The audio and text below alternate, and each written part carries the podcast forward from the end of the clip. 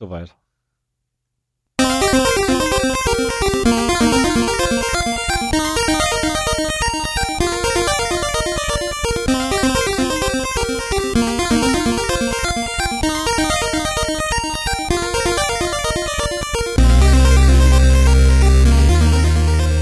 Zero Day, der Podcast für Informationssicherheit und Datenschutz.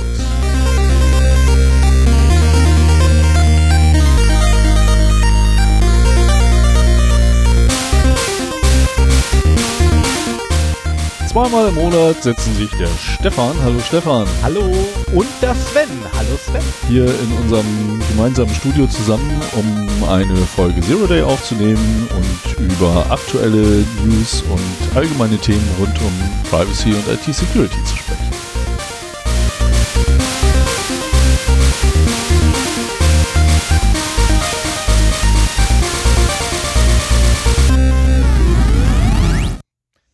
So, das hatte ich jetzt verwirrt, dass ich da irgendwie meinen Wortlaut mal ein bisschen geändert habe, ne?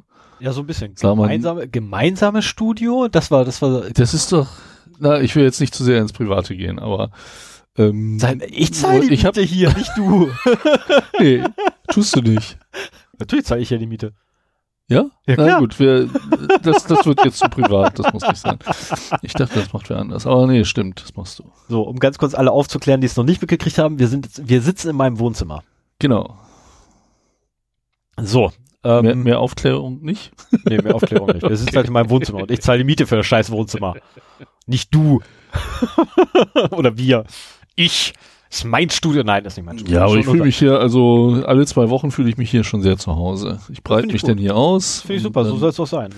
Ähm, Ich Genau. meine, du weißt ja auch, wo der Kühlschrank ist mittlerweile? Ja, da ist ja nichts drin, das interessiert ja nicht. Das ist ein Dauerproblem bei mir. Aber wir haben noch eine äh, Packung Lakritz-Schokolade im Kühlschrank gefunden. War doch im Kühlschrank, oder? Ja, war der Kühlschrank. Siehst du. Deswegen war sie auch noch so kühl und so frisch. Ja. Ja, trotz. Wann ist Obwohl sie im Januar abgelaufen ich wollte gerade sagen, trotz Ablauf im Ja, Januar. bei Schokolade habe ich da auch keine Hemmung. Egal, wir werden es überleben. Da ist Salmiak drin und Lakritze. Also, pff, komm, das überleben wir. Denke ich auch. Genau. So, wollen wir mit der Hausmeisterei gleich starten? Ja, machen wir das mal. Genau. Wolltest du anfangen oder ich oder wer oder wie? Oder? Nö, ich kann das ja mal einleiten. Wir haben Hörerfeedback bekommen. Äh, Marcel hat uns auch die Erlaubnis gegeben, dass wir seinen Namen nennen dürfen. Genau, sonst hätte ich ihn da nicht hingeschrieben. Und ich mache den ersten Teil und den zweiten kannst du denn ja machen. Okay. Ähm, er hat nämlich äh, die Folge zu Tor gehört und es ist mir ein besonderes Bedürfnis, jetzt hier an dieser Stelle nochmal zu sagen, ja, wir wissen mittlerweile, dass der die Domain bei Tor Onion URLs der Hashwert des öffentlichen Schlüssels dieser Domain ist. Das habe ich, äh, da habe ich äh, echt viel Nichtwissen demonstriert in dieser Folge, ähm, weil ich gesagt habe, so von wegen, das ist, ich verstehe das nicht, warum das immer so, äh, so zufällige Zahlenfolgen sind. ja, und ich habe die Info einfach nicht gefunden gehabt. Ich bin, Genau. zu, ich bin zu blöd gewesen, nach der Info zu suchen. Und habe auch die Hoffnung geäußert, dass das sich vielleicht mal ein bisschen ändert. Ähm, es, es geht aber auch. Und zwar, äh, wenn man den Onion-URL von Facebook sucht, dann findet man Facebook core wwwi.onion. Also die haben es geschafft, die haben so lange ihre Hashes gerechnet, bis sie einen Hash hatten, der entsprechend äh, les halbwegs lesbar ist. Ich meine, das mit dem Core wwwi äh, dahinter macht relativ wenig Sinn. Aber er ist aussprechbar und lesbar und äh, das, äh, man muss halt nur lange genug Hashes rechnen, bis man da, bis da irgendwas rausfällt. Also wenn jemand einen äh, öffentlichen Schlüssel weiß, der als Hash Sven Hauptmann ergibt, dann immer her damit. äh, das kann nicht der Hashwert sein. Ich muss dich da leider enttäuschen. Nicht? Nein, kann es gar nicht. Warum nicht? Wie lang ist dein Hashwert? Okay, aber das Wie viele ist der Bit- wie viele- offizielle, das ist der offizielle Onion-Link für Facebook. Ja. Ja, womit wir schon zur zweiten Frage kommen. Weshalb das funktioniert. Eigene DNS-Infrastruktur innerhalb des Onion-Netzwerks.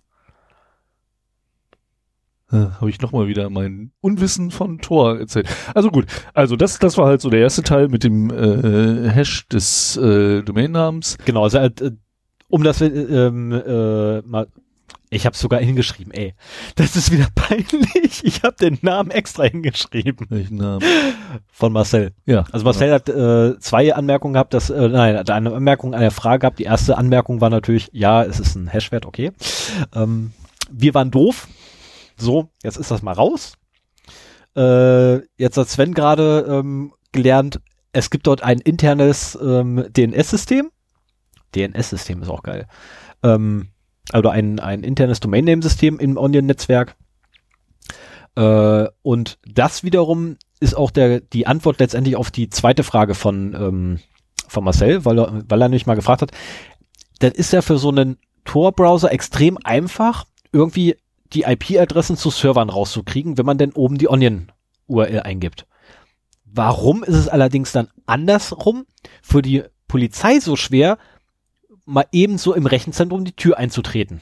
Aber der, der Browser kennt die IP-Adresse doch gar nicht. Das wird doch genauso über verschiedene Nodes geroutet. Genau, aber das wird halt innerhalb des eigenen DNS-Systems geroutet. Es bleibt innerhalb vom Tor. Oder innerhalb des Tornetzwerks und kommt halt nicht nach draußen. Und genau das ist auch der Grund, warum halt die Polizei nicht sofort sagen kann, da vorne steht der Server. Ja, weil die die IP-Adresse nicht wissen. Zumindest nicht die nach außen gehende. Ja. Ne, die ist halt völlig unbekannt. Die maximal kennen sie die innerhalb des Tornetzwerks. Aber da ist wieder die Problematik. Ja, da kriegt jeder dynamisch eine IP-Adresse zugesendet, äh, zugestellt. Jeder Server. Innerhalb des so. Tornetzwerkes gibt es IP-Adressen. Ich Ja. denke, die machen das über diese ähm, Domainnamen halt. Diese Schlüssel. Ja, aber selbst dann müsstest du ja irgendwo noch haben, damit du weißt, wo du dich hin verbindest. Also so oder so, du hast eine IP-Adresse. Das ist, auch Tor ist ein IP-basiertes Netzwerk. Okay. Deswegen ja auch nicht umsonst alle sagen, Tor ist erster Anfang.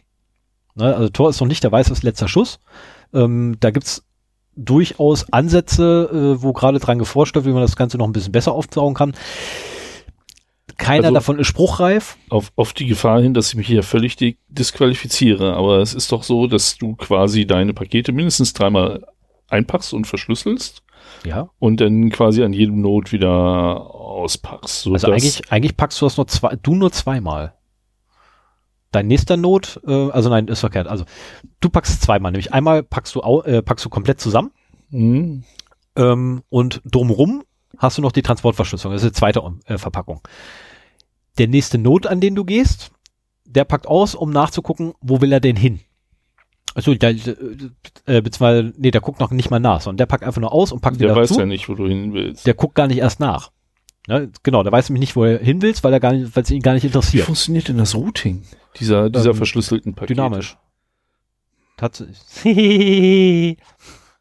äh, ein Python-Skript, würde ich jetzt erstmal drauf tippen. Ich glaube, wir müssen uns da nochmal mit beschäftigen. Können wir gerne machen. Ähm, hatte ich, glaube ich, auch Marcel geschrieben gehabt, äh, dass wir da nochmal ein bisschen drauf eingehen werden. Ja. Ähm, und nachdem ich letztens auch so ein wunderbares Gespräch mit äh, einem Admin hatte, ähm, bezüglich Tor, werde ich da definitiv nochmal Ja. irgendwie ein bisschen was zusammenschreiben, was dann auch für eine Sendung hil- äh, reicht. Weil gerade das Routing innerhalb des Tor-Netzwerks ähm, ist scheinbar doch für sehr viele immer ein Mysterium. Ähm, was ich jetzt nicht so nachvollziehen kann, weil es für mich so, so einleuchtend einfach ist. So, ja, okay, ähm, ich habe halt in der Mitte so zwei, drei Server stehen, die einfach nur Paket A, von- äh, Paket auf der einen Seite annehmen, auf der anderen Seite weitergeben an irgendwen anders, wo sie noch nicht mal wirklich wissen, an wen sie es geben.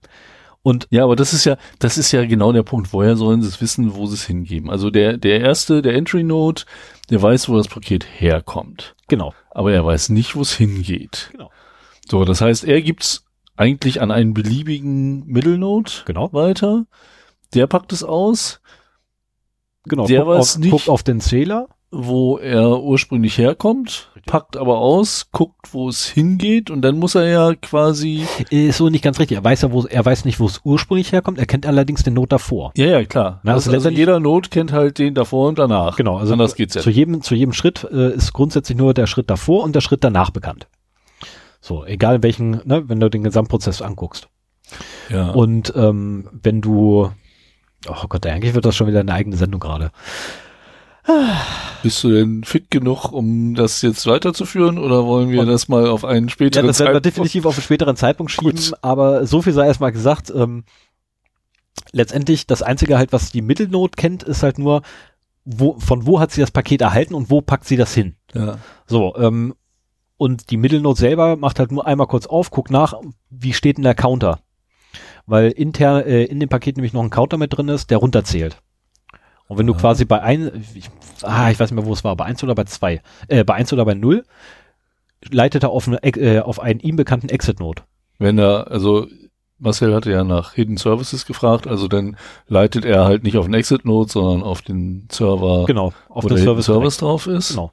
Und dafür wiederum muss es ja auch irgendwelche Listen geben und das ist halt äh, tatsächlich, dass die ein Genau, eigenes DNS-System haben. Die haben ein eigenes DNS? Da läuft ein eigener DNS für. Andernfalls würde es ja gar nicht funktionieren, dass du URLs in IPs umwandelst. Dann hast du da aber doch schon wieder eine Schwachstelle drin. Nein, du müsstest ja quasi das DNS-System von denen, welches ja verteilt ist. Da hast du ja wieder die Problematik. Mach mal ein Tor V2. Mach ich.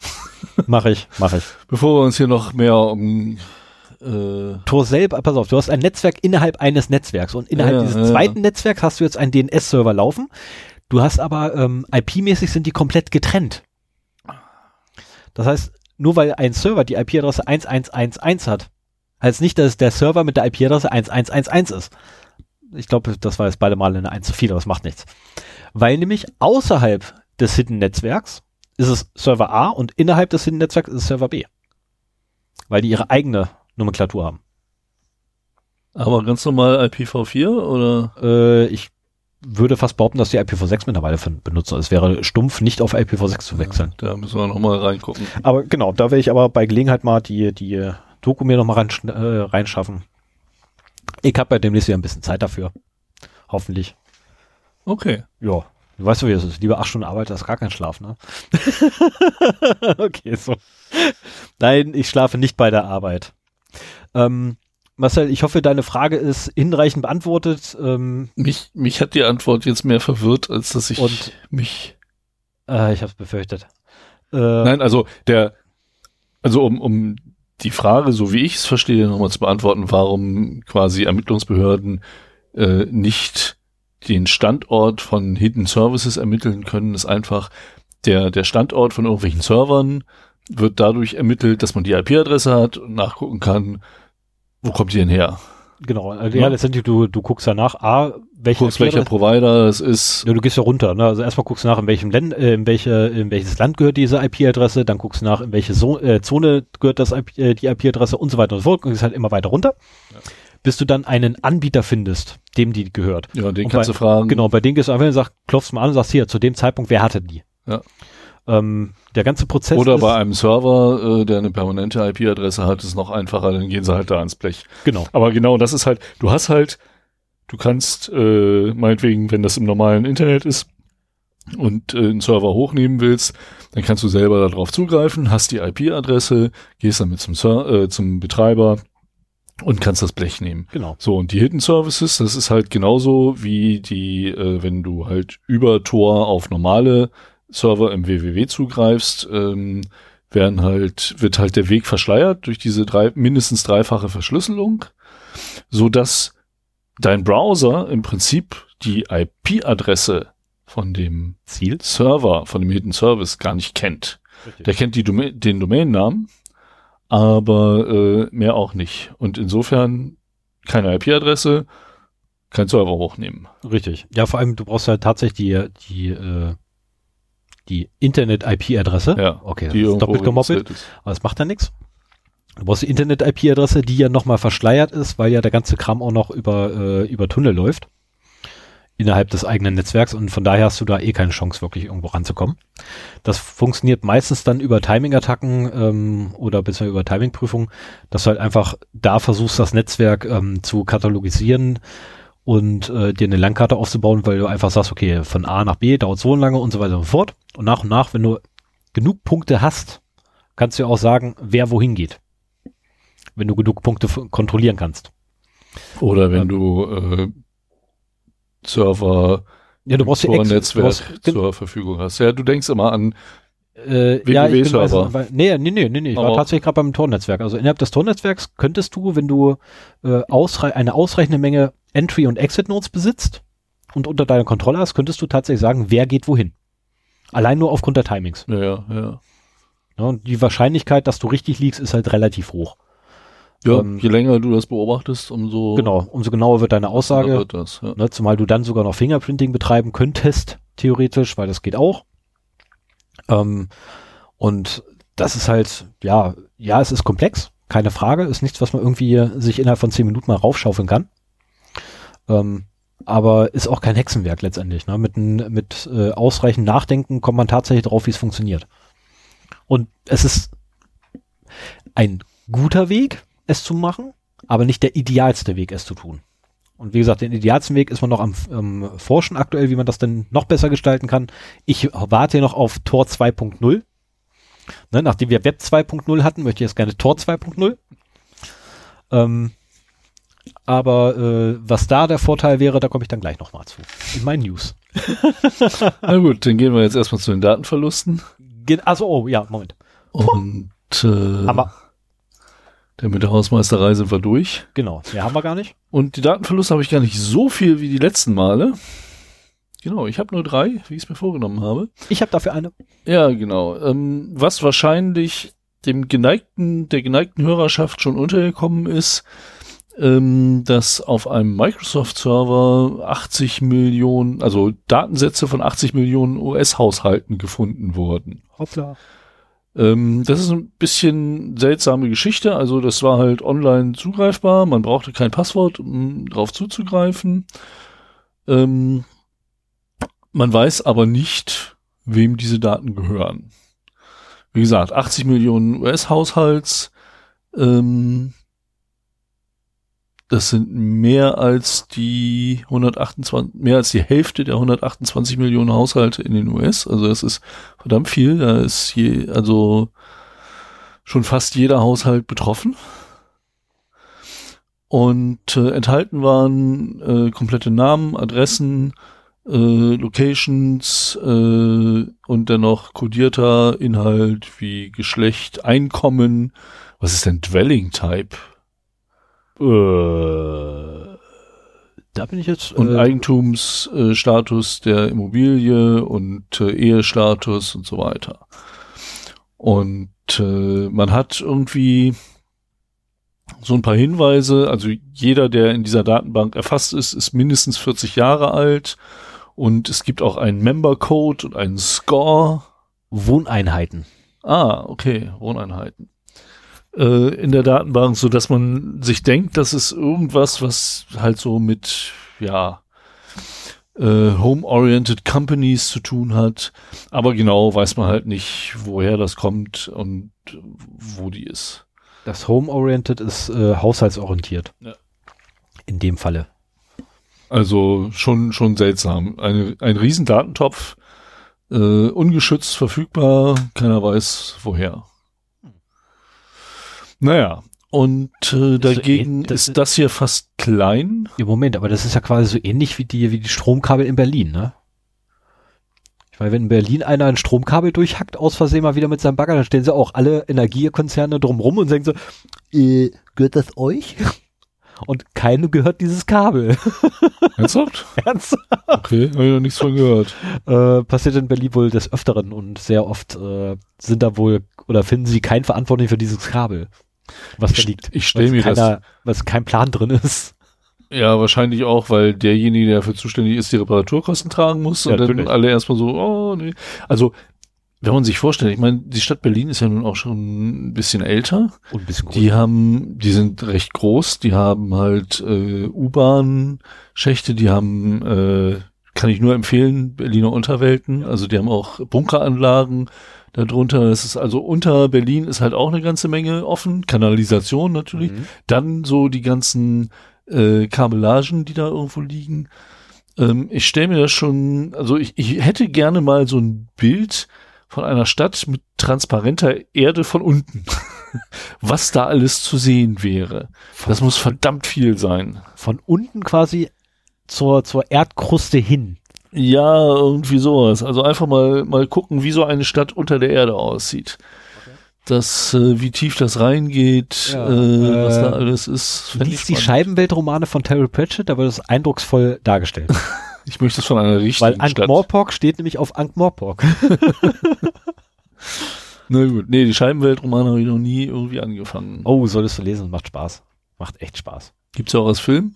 Äh, es gibt mittlerweile, ich glaube, drei Verfilmungen. Ah, sind Vier? die, Drei, taugen vier, die was? Drei, vier, fünf? Ja, alle durch die Bank. Okay, weil so andere Klassiker Ähm. wie, Ich gucke bei Gelegenheit nach und dann okay, kann, Na ich, gut. kann ich sie dir mal ausleihen. ja, mach das. Mach mal. So, das war jetzt vom 29.04. Äh, die nächste News, äh, der nächste Datenverlust ist vom 2.05. Was haben wir denn heute eigentlich? Das haben wir Heute vergessen acht- zusammen. Heute am 8.05. 8.5. 8.05.2019.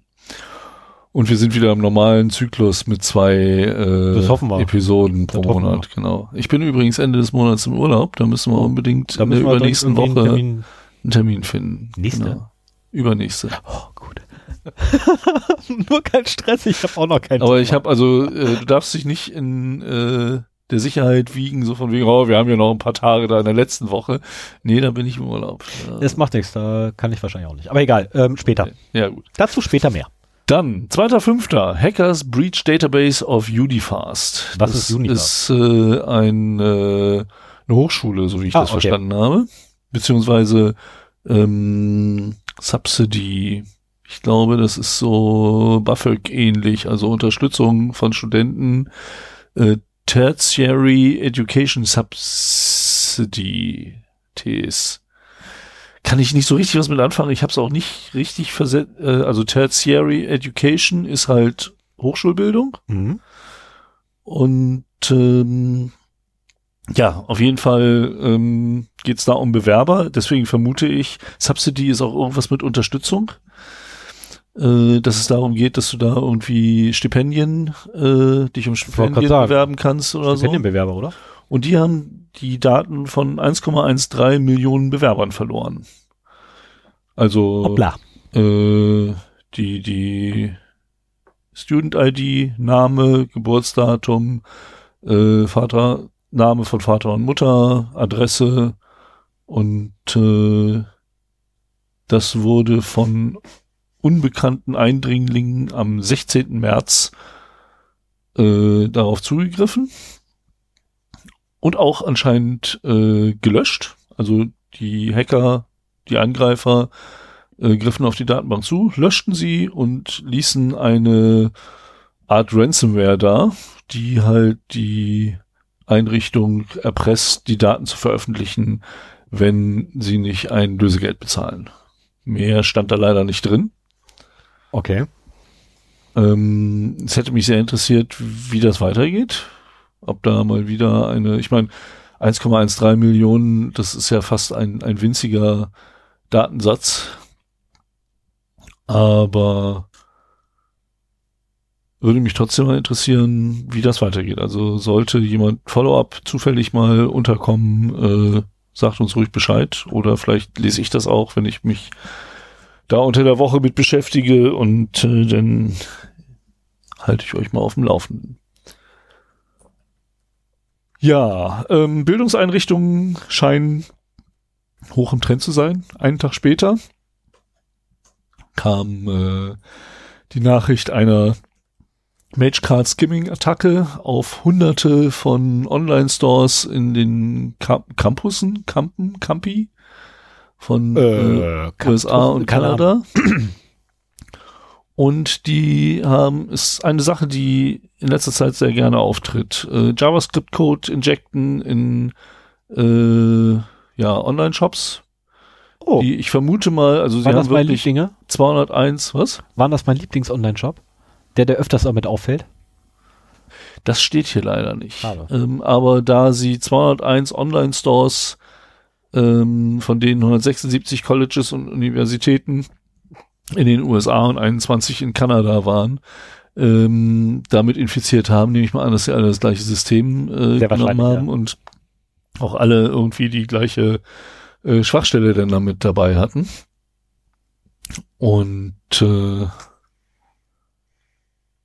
ja, das war's schon. Ohne Worte, ohne Worte. Ja, dann komme ich jetzt, ne? Ja, Gut, weil ich habe auch noch einen Datenverlust. Ich habe auch noch einen Datenverlust. Soll ich ihn erzählen? ja, mach. Am 27.04.2019 kam die Meldung rein. Docker Hub, Docker Hub wurde gehackt. Ähm, 190.000 Nutzerkonten sind betroffen insgesamt. Ähm, was ist passiert. Äh, Unbekannte haben sich Zugriff äh, beschafft, äh, verschafft letztendlich auf die Datenbank von Docker Hub, welches wiederum ein ähm, Online-Service ist, der einen eigenen Store und eine eigene Cloud für Docker-Images bereitstellt. Ähm, die haben irgendwann beides äh, zusammengeführt unter dem tollen Namen Docker Hub und äh, haben dann leider äh, vertrauliche Nutzerdaten verloren. Ähm, so, aber wie sie selber sagt, keine Bezahldetails.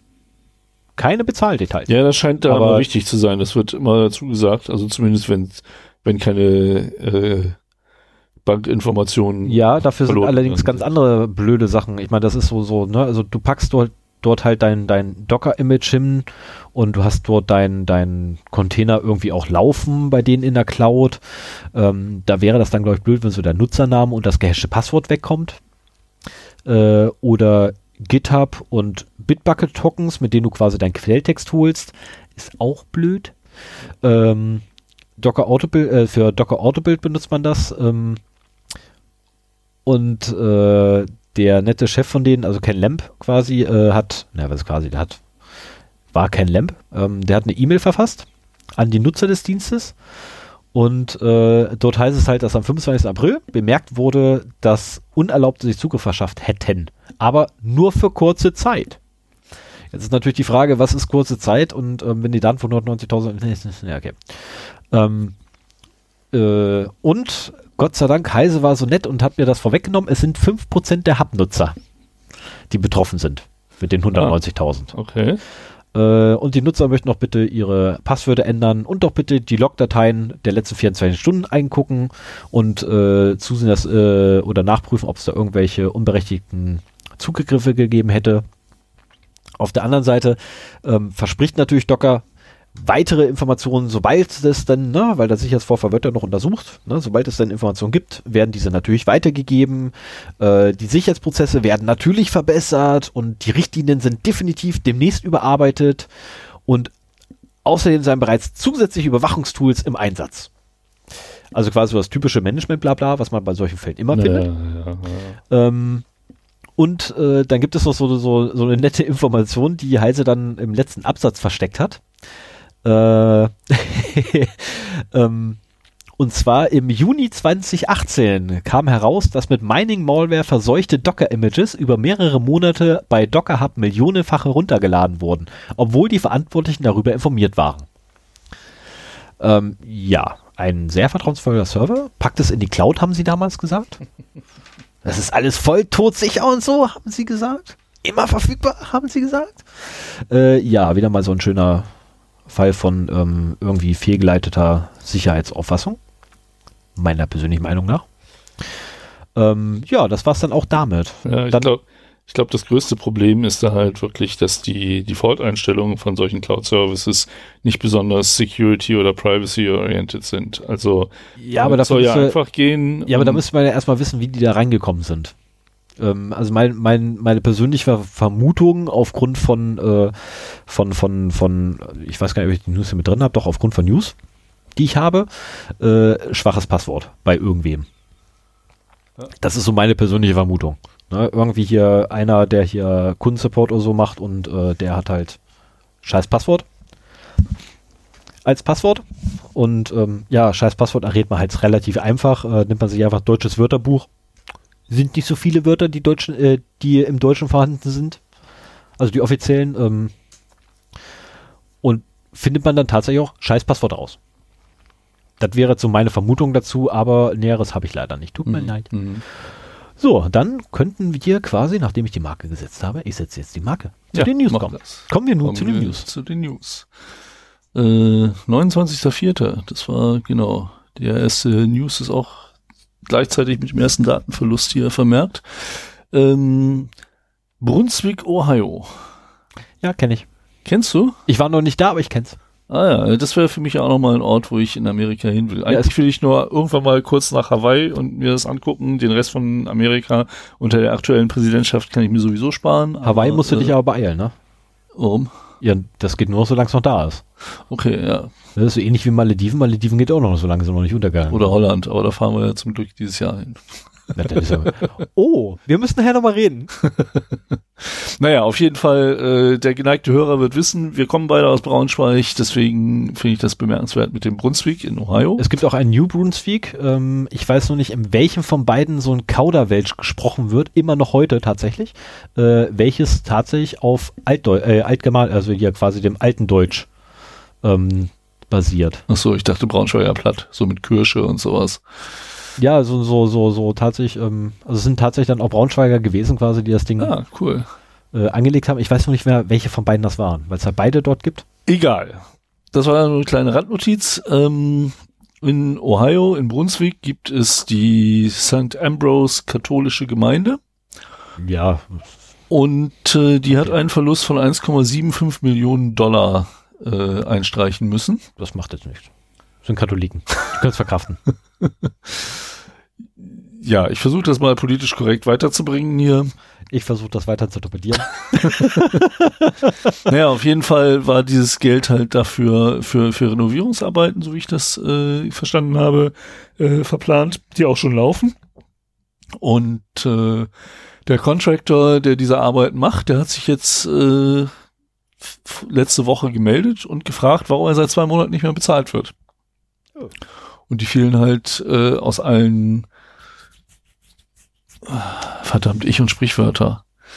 Aus allen Wolken? Aus allen Wolken. Da ich fielen sie raus. keine Sprichwörter kann. Stimmt, das, ste das steckt an. Das ist fürchterlich. Sie fielen aus allen Wolken, weil sie hatten eigentlich das Gefühl, dass sie äh, die Rechnungen alle beglichen haben. Oh, Und die sind, genau, die sind auf eine Sache reingefallen. Da haben wir vor ein oder zwei Folgen schon drüber gesprochen, wo ich sagte so, das, das kannte ich noch gar nicht so. Und du, ja klar, das ist schon länger. Äh, richtig, die haben nämlich, äh, das war so ein bisschen Social Engineering.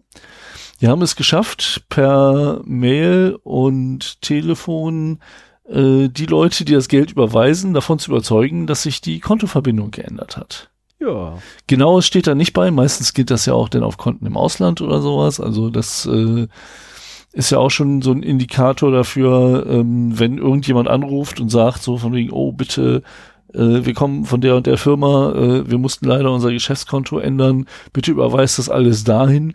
Dann am besten nochmal einen Rückruf bei der Firma machen mit der eigenen Telefonnummer, die man hat und fragen, ob das wirklich so ist. Äh, und wenn es nicht so ist, kann man gleich die Polizei anrufen äh, und eine Anzeige erstellen eine Anzeige stellen, denn äh, das ist eine beliebte Masche anscheinend ja. in letzter Zeit. Es lohnt so sich ist, auch. Ist, ja, und ist auch im Prinzip super easy, ne? Ja, natürlich. An sich, an sich ja. Das Problem ist natürlich nur, du musst irgendwie schon mal an Informationen kommen. Naja, aber. Du musst äh, nämlich wissen, äh, ja, du brauchst auch mehr als eine Information, äh, also nicht nur tatsächlich so eine Handvoll Informationen, sondern du brauchst einen ganzen mhm. Batzen an Informationen. Ja, ja, du musst über ein Projekt ähm, informiert sein. Aber das ist halt, ähm, gerade in den, in den heutigen Zeiten, wo unwahrscheinlich viel in der Cloud verfügbar ist, wenn du es schaffst, irgendwie erstmal von einem da ruft jemand an, glaube ich. Wenn du es schaffst, oh ja. von jemandem äh, an die E-Mail-Zugangsdaten zu kommen und so den Fuß in die Tür einer Firma zu bekommen, dann hast du den ersten Schritt getan, um so eine Attacke auszuführen. Ist halt immer die Frage, wer das ist und welche Informationen du davon bekommst.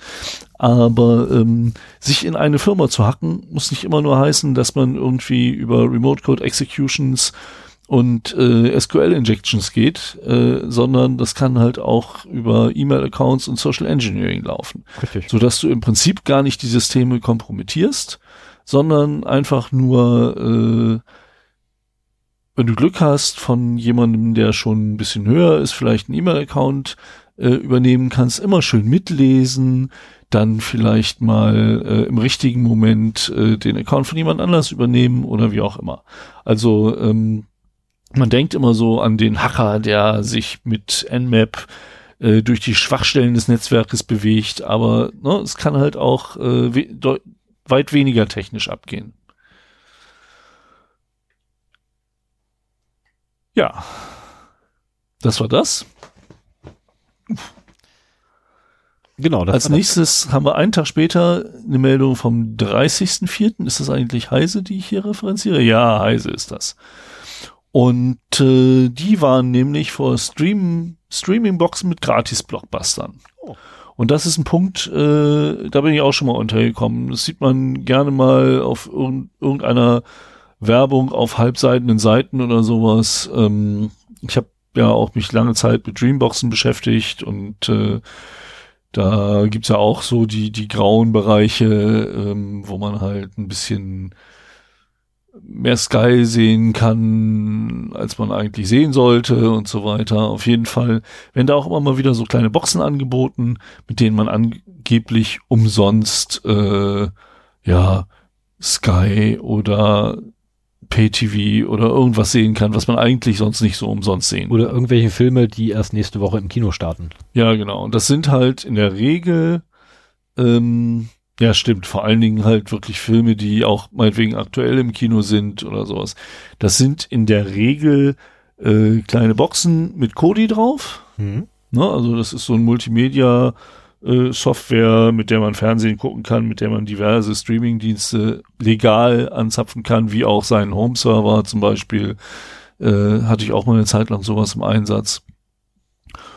Und äh, da gibt es natürlich auch Plugins, die dann nicht ganz so legale Dinge machen, die zum Beispiel halt einen Peer-to-Peer-Client eingebaut haben und quasi beim Runterladen auch gleich schon äh, Filme anzeigen können.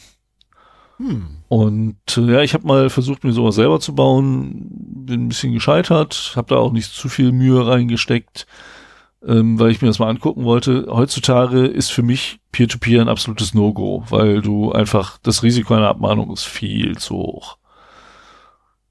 Gut, da war geteilte Meinung, aber äh, Ja, du kannst, du kannst Später. du kannst Vorsichtsmaßnahmen. das, das, das Problem, treffen. das Problem ist, ähm, äh, ja, man kann Vorsichtsmaßnahmen treffen, äh, man muss diese allerdings auch A anwenden und äh, B ist es leider aufgrund von Paragraphen äh, mittlerweile verboten, über diese Sicherheitsmaßnahmen zu reden. Also zumindest öffentlich zu sprechen, zumindest in Deutschland leider, das ist halt das Problem. Mhm. Ähm, also wenn ihr da irgendwelche Infos haben wollt, müsstet ihr euch irgendwo anders halt quasi eine Quelle her suchen. Was auch nicht mehr so ganz einfach ist, äh, auch in den einschlägigen Foren ist es, entweder kommt man schwer rein oder äh, solche Inhalte werden da wirklich sehr gebannt, weil die Forenbetreiber halt auch keinen Ärger haben wollen. Deswegen sage ich, also wie gesagt, man muss halt tatsächlich im, im nicht deutschsprachigen Raum gucken. Das geht halt nicht anders. Ne? Also wenn, tatsächlich müsst ihr einfach in Informationen halt woanders suchen. Naja, auf jeden Fall, diese Boxen werden halt zum Kauf angeboten, wenn man sich die Mühe nicht machen will. Ähm, und Heise warnt davor, weil sie haben sich davon einige angeguckt und festgestellt, äh, und das ist auch eine Erfahrung, die ich mittlerweile gemacht habe, wenn man nicht legale Inhalte in irgendeiner Weise konsumiert, geht man mittlerweile doch ein recht hohes Risiko ein, dass die Malware verseucht sind, äh, dass zumindest versucht wird, einem was unterzuschieben. Und da muss man schon sehr genau wissen, was man macht. Und selbst dann kann man noch äh, mal dran gekriegt werden. Also in dem konkreten Fall war es so, dass halt äh, auf den Geräten Keylogger vorgefunden wurden, äh, die halt dann ähm, auch Zugangsdaten für Online-Accounts, ähm, zum Beispiel, ne, wenn, was weiß ich, du hast halt meinetwegen diese Kodi-Box gekauft, die kann halt irgendwie Blockbuster abspielen, hat aber auch ein Netflix äh, Plugin drin, so dass du halt mit dieser Box auch Netflix und Amazon Prime und Hulu und was auch immer gucken kannst. Äh, dumm nur, dass dann deine Zugangsdaten äh, gleich nach Hause geschickt werden zu dem Anbieter, so dass er halt auch auf deine Kosten dann Netflix und Amazon Prime gucken kann. Ich wundere mich immer wieder, wie es dazu kommt, dass so endlos lange Listen von Netflix-Accounts entweder zum Kauf angeboten werden oder als Samples im Internet rumschwirren.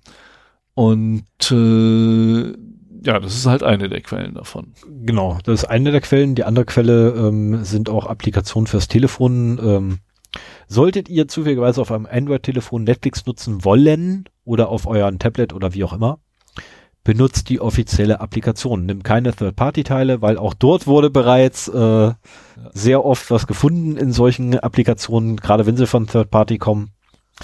Ähm, das ist halt so, ja, ja, das ist so, ach, ja, denkt einfach zweimal vorher drüber nach, ob ihr die Anwendung wirklich haben wollt. Ob ihr einem fremden Entwickler äh, euer Passwort geben wollt. euer Netflix-Passwort geben wollt, genau.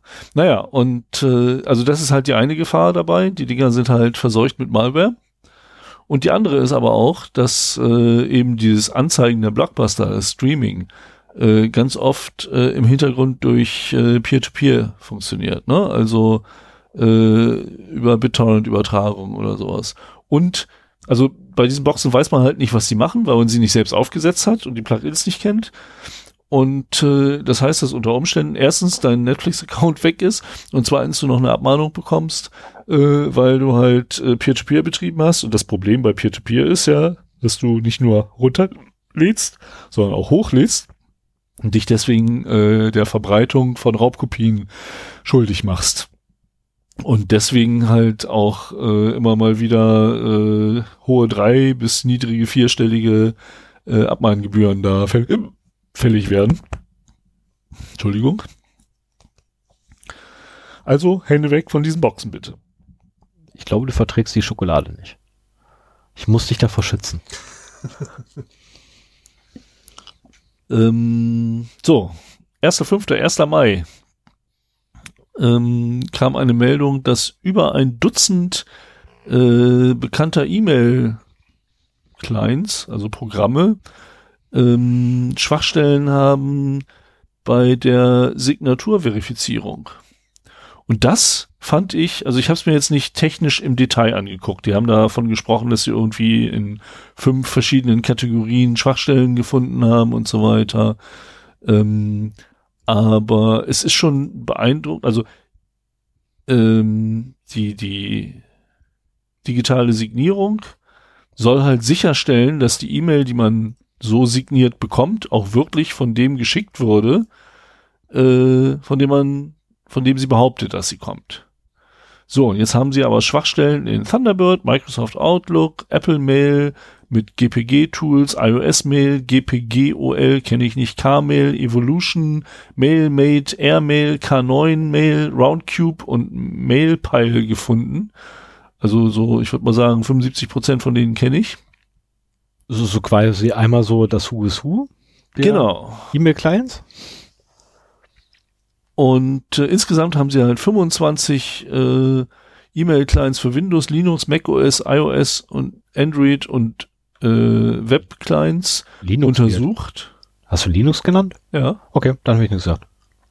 Und 14 davon äh, waren hatten Schwachstellen hinsichtlich ja mehrerer Typen von Attacken, die da drauf ausgeführt werden können. Und das fand ich schon heftig, muss ich ehrlich sagen. Ich habe die Quelle hier verlinkt, wenn ihr technisch äh, genug Interesse und Verständnis habt, dann geht da drauf und guckt euch mal an, was die genau gefunden haben. Aber diese große Anzahl an Schwachstellen und diese große Anzahl an unterschiedlichsten Tools fand ich schon heftig. Das tut auch echt weh. Ja. Ja, gut, dass das äh, Thunderbird anfällig dafür war, das wusste ich. Ähm, das steht bei denen im Bugtracker schon eine ganze Weile drin. Mhm. Aber. Den liest du? Ja, ich habe da mal reingeguckt gehabt, weil ich irgendwie eine ganz kryptische E-Mail gekriegt hatte und mal gucken wollte, was zum Teufel, ähm, also warum diese E-Mail so kryptisch war. Mhm. Hat sich dann rausgestellt, ich war einfach nur zu blöd zum Lesen, weil im Betreff stand schon drin encrypted, wo ich dachte, ja wie? Was ist denn da? Hä? Wo ist jetzt ja, ja und was und äh, äh, Okay. ja, da äh, manchmal, manchmal passiert mir auch noch so ein Blödsinn. Das war echt peinlich. Das war wirklich peinlich. Zumal ich dann wirklich da gestanden habe und mir an den Kopf gefasst habe, so, ach fuck. Egal. Ähm, genau, dann äh, wolltest du mir mit Sicherheit noch die nächste Nachricht erzählen, oder? Ja. Und zwar gibt es Hinweise darauf, dass wahrscheinlich vom chinesischen Staat unterstützte Ah, Sag mir doch mal ein schönes Wort für Hacker und nicht Hacker. Äh, Cyberkriminelle. ja, ja, das, das trifft schon eher. Internetkriminalitätsbande. Mit dem Cyber tue ich mich auch so ein bisschen schwer, aber in dem Fall, also bevor ich Hacker immer negativ konnotiert benutze, äh, einige ich mich dann lieber auf Cyberkriminelle. Ähm, ja, also das äh, von China unterstützte Cyberkriminelle ähm, schon vor dem großen Leak der NSA Hacking Tools ähm, diese selber benutzt haben. Das war, äh, also meine, meine Nachricht ist hier vom 6.5., aber diese Nachricht kam irgendwie schon ein paar Tage früher, dass äh, da Ich wollte gerade sagen, die war schon ein bisschen älter. ja, ähm, hier wurde nochmal drauf eingegangen, dass äh, es Hinweise dafür gibt, dass eben nicht äh, die chinesischen Hacker bei den NSA-Hackern einige eingebrochen sind und die Sachen geklaut haben, sondern dass es halt einfach Artefakte von NSA-Attacken auf chinesische Rechner waren. Peinlich. Und nee, das ist aber genauso läuft das halt, ne? Ich meine, ähm, auch das ist, wir haben uns schon, glaube ich, ein paar Mal darüber unterhalten, dass es halt riskant ist, solche Zero Days zu horten und zu benutzen. Ja, ich meine letztendlich, weil das alle äh, Nutzer im Internet halt gefährdet. gefährdet.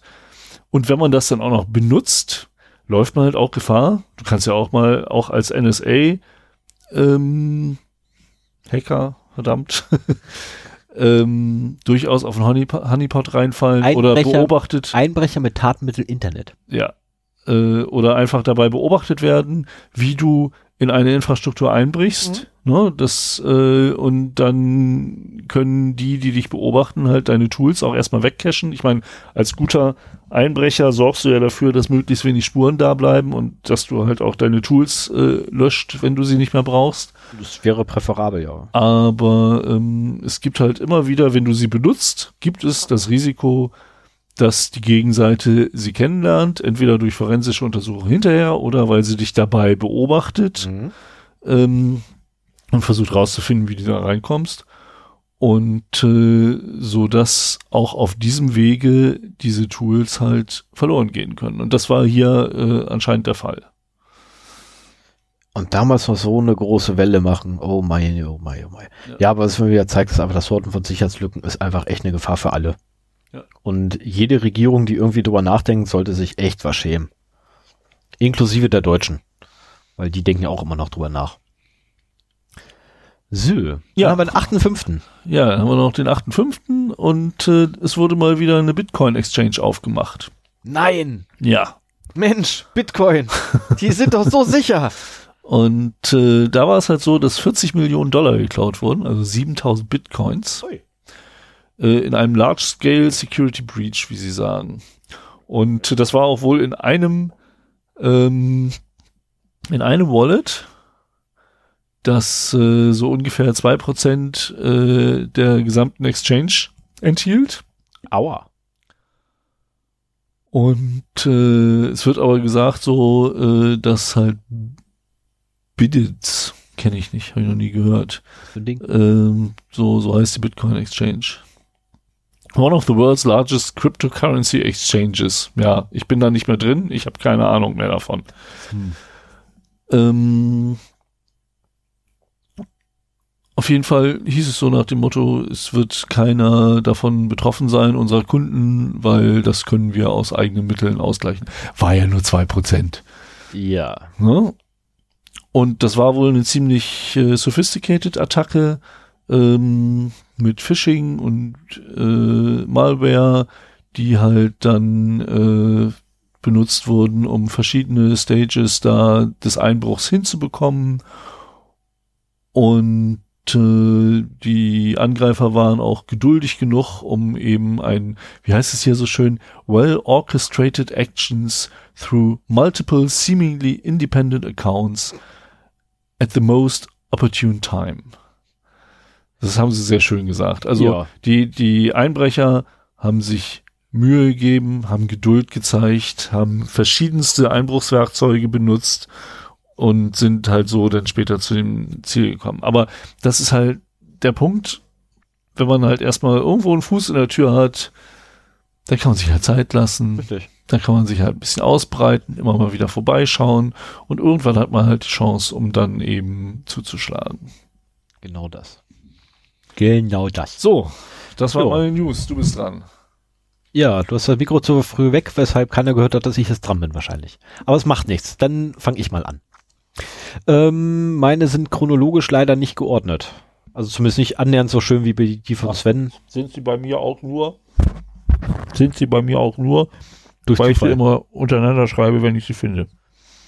So, jetzt pack das Ding weg, weil man hört sonst nämlich, wie du kaust. Das ist, also nicht wie man, wie du kaust, aber, äh, Also sag was aber so, deine Aussprache, ein paar Gramm mehr und äh, du bräuchtest einen Waffenschein dafür.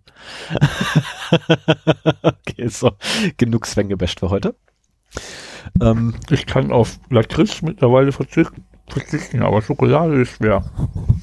Dann auch noch Schokolade und Lakritze, ne? Das ist der Burner. Okay, so machen wir mit den News jetzt weiter hier, Menschenskinder, damit wir irgendwann mal damit zumindest durchkommen. Beim Thema kann ich dich noch genug ablenken. Also, 26.04.2019. Hacker knackt Auto-GPS-Tracker. Ich kann weltweit den Verkehr beeinflussen. Aussage von ihm. Ähm, was ist passiert? Äh, ja? Habe ich überhaupt nichts von mitgekriegt. Okay. Das, das ist gut, dass du nichts von mitgekriegt hast. Das ist super. Ähm, und zwar ein, ein äh, gar nicht mal so unpfiffiger Mensch hat sich mal angeguckt, wie denn so die ähm, Auto-GPS-Tracker-Apps iTrack und ProTrack so arbeiten und hat rauskriegt, ja, das ist ja cool, die haben ja Standardpasswörter. Hardcoded. Für die Kommunikation nach Hause. Das ist geil. Damit kann ich doch arbeiten. Ähm, und hat letztendlich dann, äh, und das muss ich mal ganz kurz gucken, wie viele Accounts da sind. Also er, der hat Dutzende, Zehntausende von, von Accounts übernommen äh, und war dann halt in der Lage, A, die GPS-Daten live einzusehen, Fahrzeuge zu verfolgen und zwar bis nach Hause oder sonst irgendwo hin. Ähm, wenn das jetzt also irgendwie ein, ein, ein mittelständischer, halbwegs gefrusteter Mann wäre, hätte man ihn quasi auch äh, bis zur Bruchstraße hier in Braunschweig verfolgen können. Ähm, und so weiter und so fort. Aber. Was sind denn das für Apps? Was machen die? Komme ich sofort zu. Aber der, der wirkliche Knackpunkt ist, dass, äh, dass die ähm, Applikationen bei einigen Fahrzeugen auch in der Lage waren, den Motor zu stoppen. Und da gibt's halt dann so, so einen Button in der Oberfläche, Motor aus. Und der funktioniert auch während der Fahrt. Also während das Fahrzeug sich bewegt, weil diese Applikationen nämlich eigentlich als Diebstahlschutz von Privatpersonen benutzt werden oder zum mm. Flottenmanagement von Firmen. Ja gut, wenn dein Chef dir das, äh, das Auto unterm Hintern ausmachen darf, ist das natürlich doof, aber genau. selbst, also selbst einem, einem Dieb, der mit meinem Auto wegfährt, möchte ich nicht auf der Autobahn den Motor ausmachen können, weil das natürlich auch die ganzen Autos um ihn rum richtig gefährdet, gefährdet. und ich da halt einen ziemlichen Unfall mit auslösen Völlig kann. richtig, dann musst du dich allerdings erstmal mit äh, Amerika außen, äh, auseinandersetzen, weil die nämlich genauso ein, äh, ein System äh, fordern von allen Fahrzeugherstellern. Ähm, letztlich, die Polizei das machen kann, ne? wenn sie richtig, genau das nämlich. Ähm, ursprünglich war es mal so, dass nur das, äh, komm ich gleich, machen wir gleich. Ähm, erstmal das schnell noch zu Ende. Also, ähm, das äh, Schöne ist übrigens. Ähm, Warum sind denn die Apps so mit der mit dem Fahrzeug verbunden? Äh, damit du quasi dein Fahrzeug kontrollieren kannst. Achso, das sind das sind die Apps der Hersteller. Hersteller? Ja, genau. Krass. Und die sind halt, also eins davon hatte zum Beispiel ein wunderbares Standardpasswort, das du kennen wirst. Es ist jedes Jahr, und zwar wirklich jedes Jahr in der Top 10 drin, sehr weit oben. Ficken. Oder Schalke 04. Nein. 1, 2, 3, 4, 5, 6. Oh nein. Ja, doch. also ich, ich persönlich habe genauso reagiert, weil ich das so, ey, ehrlich, es gibt Leute, die es tatsächlich benutzen. Und ähm, das wirklich Schlimme ist eigentlich, äh, also der gute Mensch hätte halt tatsächlich den Motor stoppen können. Hat er nicht gemacht aus Gründen, ne, die man irgendwie auch verstehen kann. Da hätte ich ehrlich gesagt auch sehr starke mhm. Skrupel. Ähm, aber das wirklich krasse ist, äh, dass beispielsweise ProTrack ähm, oder der Hersteller von ProTrack äh, sich hinstellt und sagt, sorry, aber dieser Hack hat ja nie stattgefunden.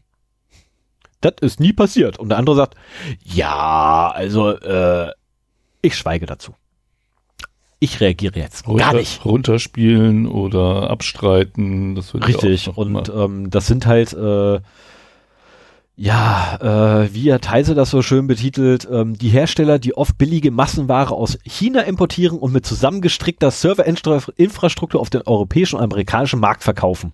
Mhm. Ja, und die interessiert halt Sicherheit überhaupt nicht. Das ist, ist ihm völlig egal. Es geht ums Geld. Ja, und das ist halt wirklich eine schnell, schnell gemachte Markt. Ähm, wenn ich jetzt mal diese Analogie verwenden darf, äh, weil das ist einfach, ja, ich kaufe ein Bauteil ein, das kostet, oder beziehungsweise kaufe ja letztendlich alles fertig ein, muss drumherum nur noch eine kleine Applikation stricken. Äh, wenn ich in China schon mal die Hardware kaufe, die mich da ein paar Euro nur kostet pro Stück, ähm, mache ich einen Großeinkauf, dann habe ich nur ein paar Cent pro Stück. Äh, bei der Software, ja, das sind Kosten, die ich ein einziges Mal habe. Ähm, ich kenne da so, so, so ein asiatisches Land, wo ich für 1500 Dollar mir theoretisch ein Spiel programmieren lassen kann. Mit inklusive Clickbait und allem drum und dran. Ähm, Nimm mal dein Mikro ein bisschen aus dem. ja, ich nehme es ja schon wieder ein bisschen aus meinem Gesicht. Und das ist einfach, äh, ja, da habe ich einen Kosteneinsatz irgendwie von 4.000, 5.000 Euro und kann dafür allerdings, wenn die Leute es dann tatsächlich alle kaufen wie die Bescheuerten, weil ich es ja günstig anbiete, kann ich da echt ein Schnäppchen machen. Hm. Das wird ein guter Schlag. Ähm, und solche Leute interessieren sich halt leider nicht für Sicherheit. So, dann haben wir den. Achso, nee, warte mal, ich wollte noch auf irgendwas eingehen. Achso, genau, äh, und zwar das, das, ähm, ganz kurz mal hier zu den, zu den GPS-Tracker und äh, den Motoraus-Knopf.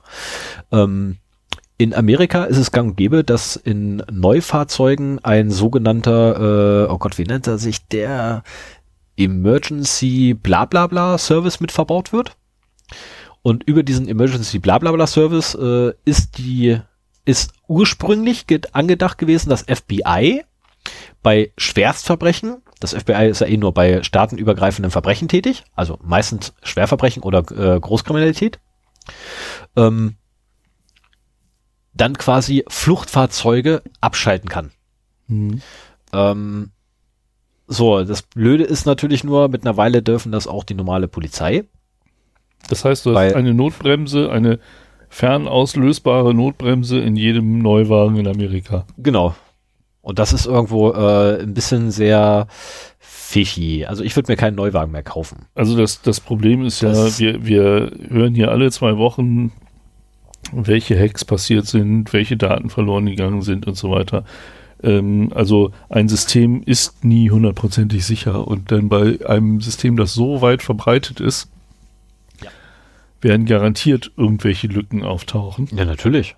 Also allein schon, allein schon deswegen, weil die äh, Automobilindustrie gar nicht in der Lage ist, äh, die Tests dafür zu, zu leisten. Ja, und Das vor allen Dingen ist die Automobilindustrie auch nicht in der Lage, äh, mal eben schnell ein Update einzuspielen, wenn da wirklich äh, Genau. ein Problem ist. Ne? Genau, ich meine, das hatte man ja letztens auch, dass ja äh, Mercedes, glaube ich, oder so aufgeflogen ist, ähm, dass die ja unter der Hand quasi äh, neue Software aufgespielt haben. Machen sie, also das machen sie sehr oft. Also nicht nur Mercedes. Nee, aber das ging ja, ging ja hier um diese, äh, diese, wie gesagt, ich bin mir nicht sicher, ob das Mercedes, Mercedes, BMW oder Volkswagen. Einer von, nee, Volkswagen war es nicht. Aber einer der anderen großen deutschen Hersteller war das, äh, der halt jetzt damit aufgeflogen ist, ist halt ähm, quasi unter der Hand bei einem Servicetermin oder wann immer so ein Fahrzeug in die Werkstatt gekommen ist, einfach mal die Software ausgetauscht hat. Äh, um nämlich zu, ver äh, zu verschleiern, dass sie immer noch so äh, Schummelsoftware einsetzen. Ähm, ja, Ja, oder um, also ich, ich kenne es vor allen Dingen auch, um halt fehlerhafte Software dann irgendwie. Das ist auch okay, um Gottes Willen. Das ist völlig okay. Das sollen die auch machen. Finde ich auch gut so. Äh, das wurde ja bei, bei äh, MyMa 1 damals auch ein paar Mal gemacht.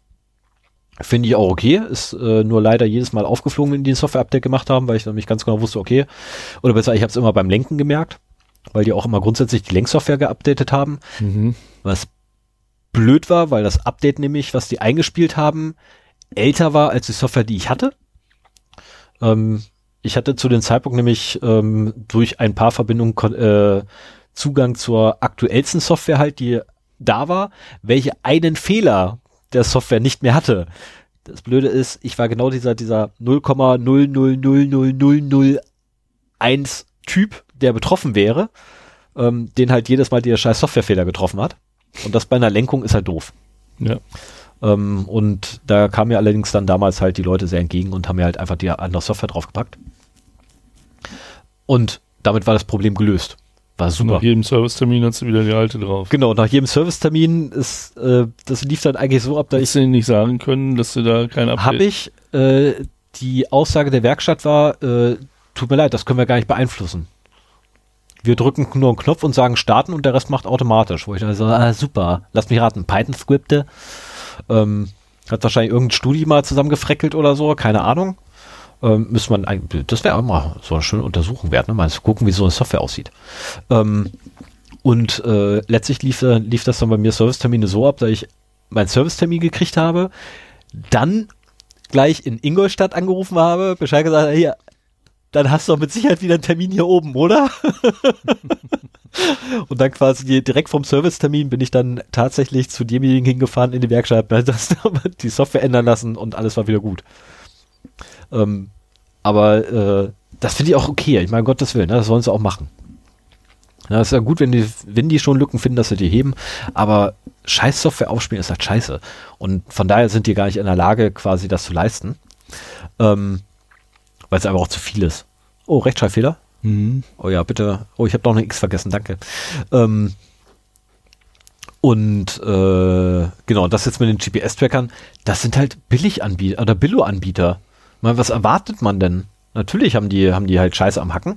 Und äh, ich gehe auch grundsätzlich bei Billiganbietern davon aus, dass sie nicht wirklich die Ressourcen haben, um irgendwas in, in sicher zu investieren. Zumal ja ähm, die gesamte Softwareindustrie, äh, also wirklich die gesamte Softwareindustrie, zwar irgendwo mittlerweile mitgekriegt hat, Qualität ist gut. Datenschutz haben sie jetzt in Deutschland zumindest äh, mitgekriegt, äh, seitdem es auch nicht in Kraft getreten, sondern seitdem es auch angewendet wird ähm, die DSGVO, äh, haben die mitgekriegt, Datenschutz ist auch gut. Das machen wir jetzt auch. Ähm, aber das so mit dem Thema Sicherheit hat irgendwie, also knapp die, also mindestens die Hälfte der äh, IT-Unternehmen draußen. Ähm, das interessiert keine Sau. Genau, hat Sicherheit einfach irgendwie voll nicht auf dem Schirm. Ne, ich meine, ich kenne zwei Softwarehäuser hier in Braunschweig, wo nicht ein einziger Softwareentwickler Ahnung von Sicherheit hat. Die wissen nicht mal, wie man Passwörter sicher speichert. Und das ist nun wirklich einfach. SHA-256 Crypt. Bam. Gelöst. Ähm, wäre so die einfachste Möglichkeit oder Bcrypt. Oh, gelöst. Ähm, aber okay, gehen wir weiter. Mhm. Uns dauert was bei mir wieder zu lange. Ich habe nämlich noch ein paar News vor mir. 7.5. Das BSI, äh, ne, halt, äh, 7.5. Falschaussage von Heise. Das B Aussage von Heise, das BSI zertifiziert GPG für vertrauliche Dokumente. Liebes heiße Team, nein, diese Schlagzeile ist falsch.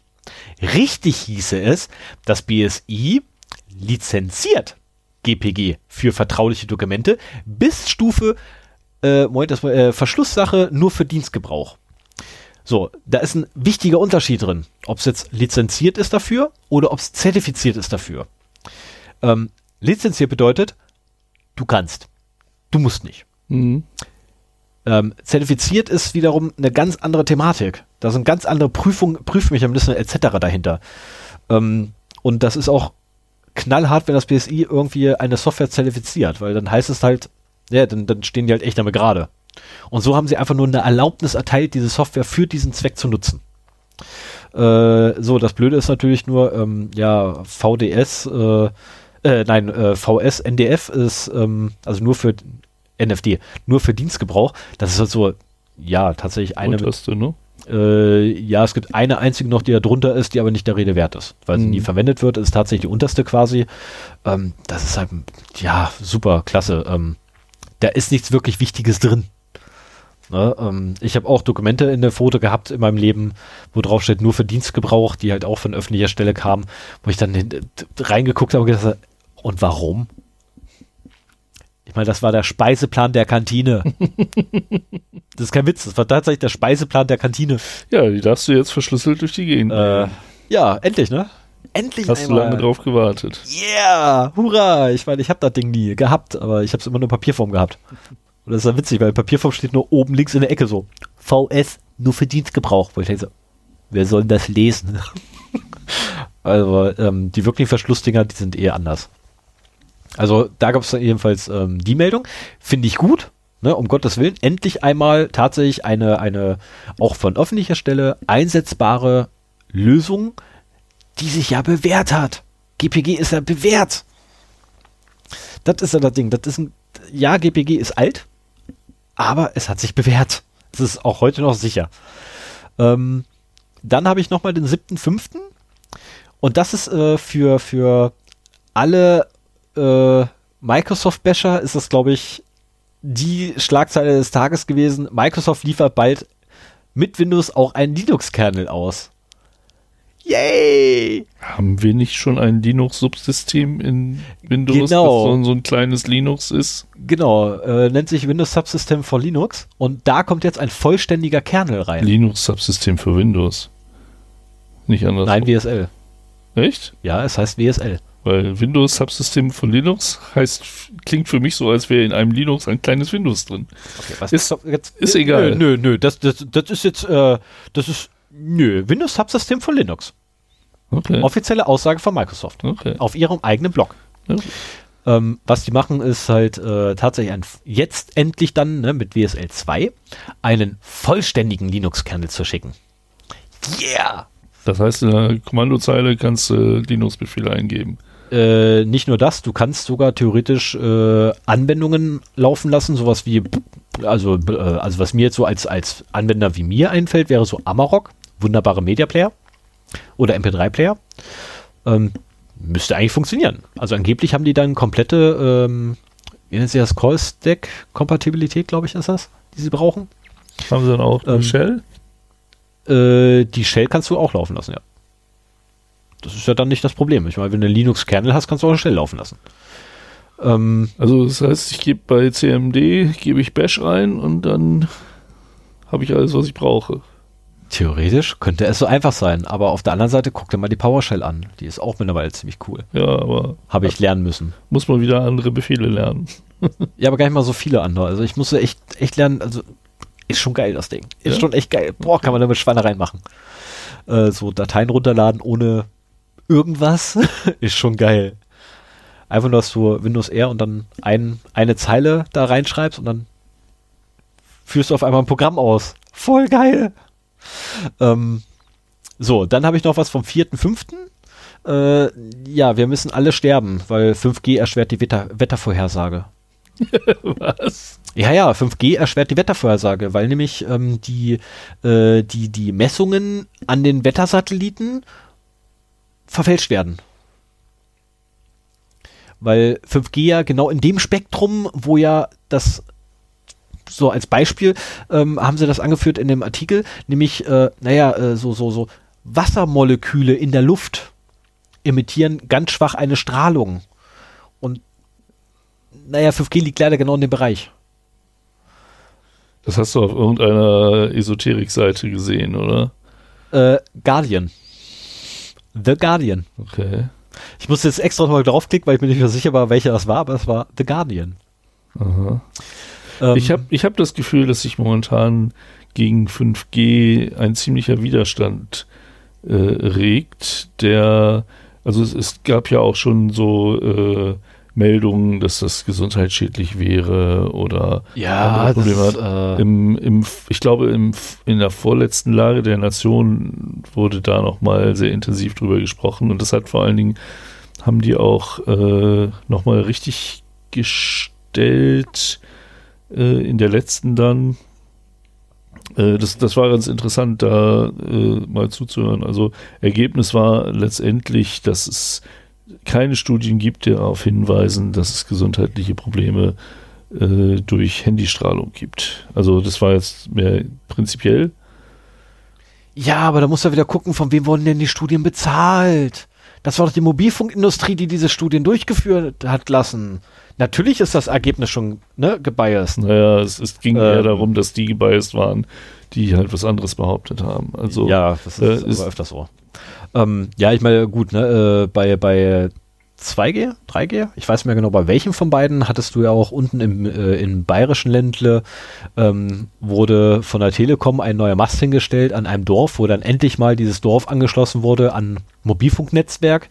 Ähm, und diesen Mast haben sie halt hingestellt und dann wurde halt hochfeierlich da, ne, Veranstaltung mit Rede und äh, und allem möglichen Pipapo und der nette Mensch von ähm, der Telekom war auch dort und äh, natürlich waren auch welche im Publikum, gesagt ja, aber wie können Sie das denn machen? Seitdem das Ding da steht, habe ich ja solche Migräneanfälle und Kopfschmerzen. Das ist hier die, der Elektrosmog, woraufhin dann der Te äh, Te äh, Telekom-Mensch, ist echt anstrengend, ähm, sich hingestellt und gesagt hat äh, und echt cool reagiert und sagte, ja, ähm, ihre Ne, wir, wir, äh, ich, ich erkenne ja, äh, beziehungsweise ich ähm, erkenne an, dass sie da Probleme haben und das ist echt schlimm.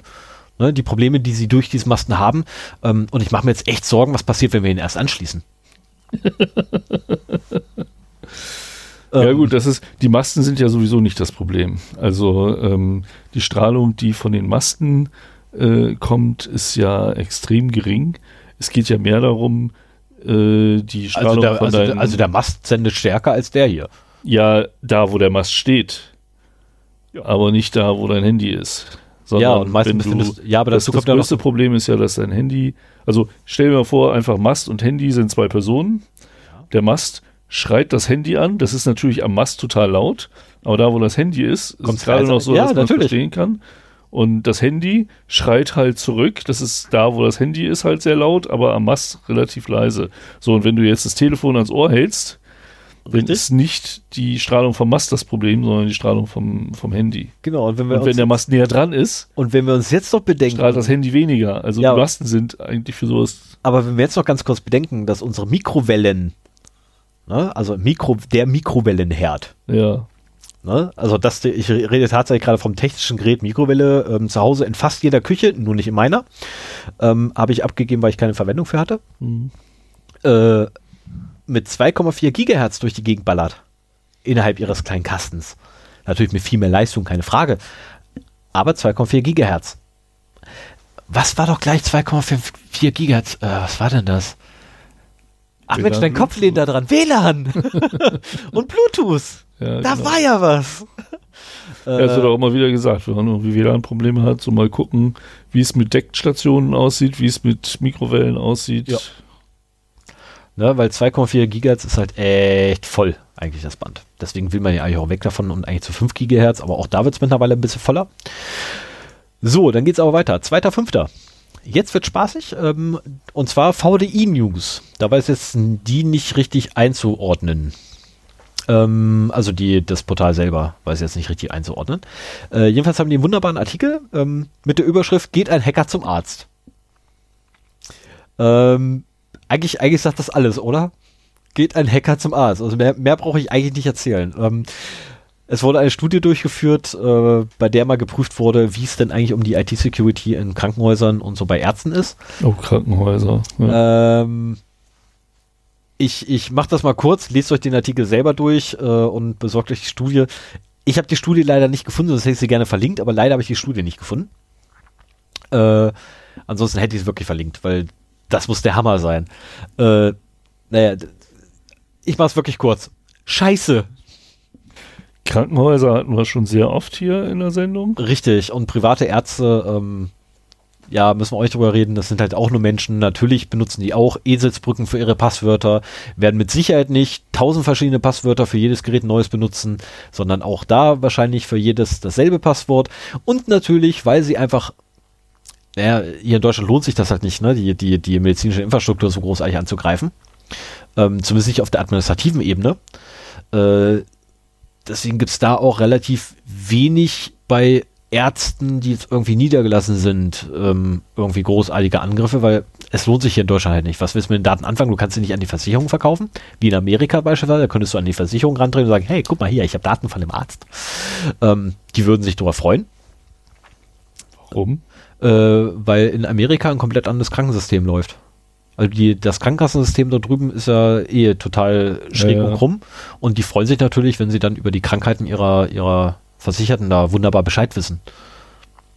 Da freuen die sich einen Keks ab, weil sie dann mich Kohle kriegen können. Mhm. Ähm, und äh, von daher ist, ist, ist irgendwo verständlich, ne, was im Artikel so schön beschrieben wird. Und es gibt auch einige Sachen, ähm, die ich auch schon ein paar Mal angesprochen habe hier im Podcast, nämlich dass äh, die allein schon durch die Zertifizierung von Geräten hat man ein riesengroßes Problem, weil dann ist nämlich Gerät A mit Software A auf Betriebssystem A zertifiziert Zwar nur der Versionsstand. und zwar nur dieser eine Versionsstand auf dieser einen Hardware mit diesem einen ähm, Betriebssystem, welches auch nur diesen einen Patch-Level haben darf. Wo ich mir denke, so, ja, super, klasse. Ähm, ja, äh, letztens war ich in einem Krankenhaus drin, weil ich jemanden besucht hatte und hatte da zufälligerweise ein, ein kleines Netbook mit, äh, wo ich Nmap drauf habe und habe so eine Dose gefunden, Kabel rein, Kabel rein. Ähm, ich wollte eigentlich einen Portscan machen, das ging allerdings schief, weil das Netbook irgendwie die WLAN-Karte zerrissen hat, ähm, passiert. Funktioniert halt nicht, okay, äh, nicht die WLAN-Karte, die Ethernet-Karte ist im Eimer, funktioniert halt nicht, okay, dumm gelaufen, blöd, das da erst zu erfahren. Auf der anderen Seite, nachdem ich den Artikel gelesen habe, so, oh mein, ey, Gott sei Dank hast du es nicht gemacht. Und dann ist mir auch eingefallen, dass irgendwann nämlich mal ähm, Frank Rieger davon erzählt hatte, wie er im Krankenhaus gelegen hatte und auch mal so, ne, einfach ans Ethernet-Kabel mal und bei sich auf Zimmer und da echt die wildesten Sachen gesehen hat, ähm, wo ich mir auch denke, oh mein Gott. So, dann Ja, da ist halt IT nicht unbedingt Kernkompetenz. Nee. Und dann kommt sowas zustande. Genau, und wo wir schon dabei sind, ne, mit hier äh, 5G rumbashen und ne, äh, was ja auch mal ganz gerne kommt, äh, ist dann ja ähm, das Gebäsche gegen Huawei, Huawei, Huawei, Huawei, wie auch immer, Huawei. Huawei. Ich nenne sie weiterhin Huawei, auch wenn es anders ausgesprochen wird, ist mir egal. Dann weiß wenigstens ja, was gemeint ist. Ähm, da wird immer rumgebasht von wegen, äh, weil ja auch die, die Amerikaner sich ja hingestellt haben und gesagt haben, da sind ganz böse Backdoors drin. Und ja, jetzt wurde tatsächlich bei einem großen Netzwerkausrüster äh, wurde die Backdoor gefunden.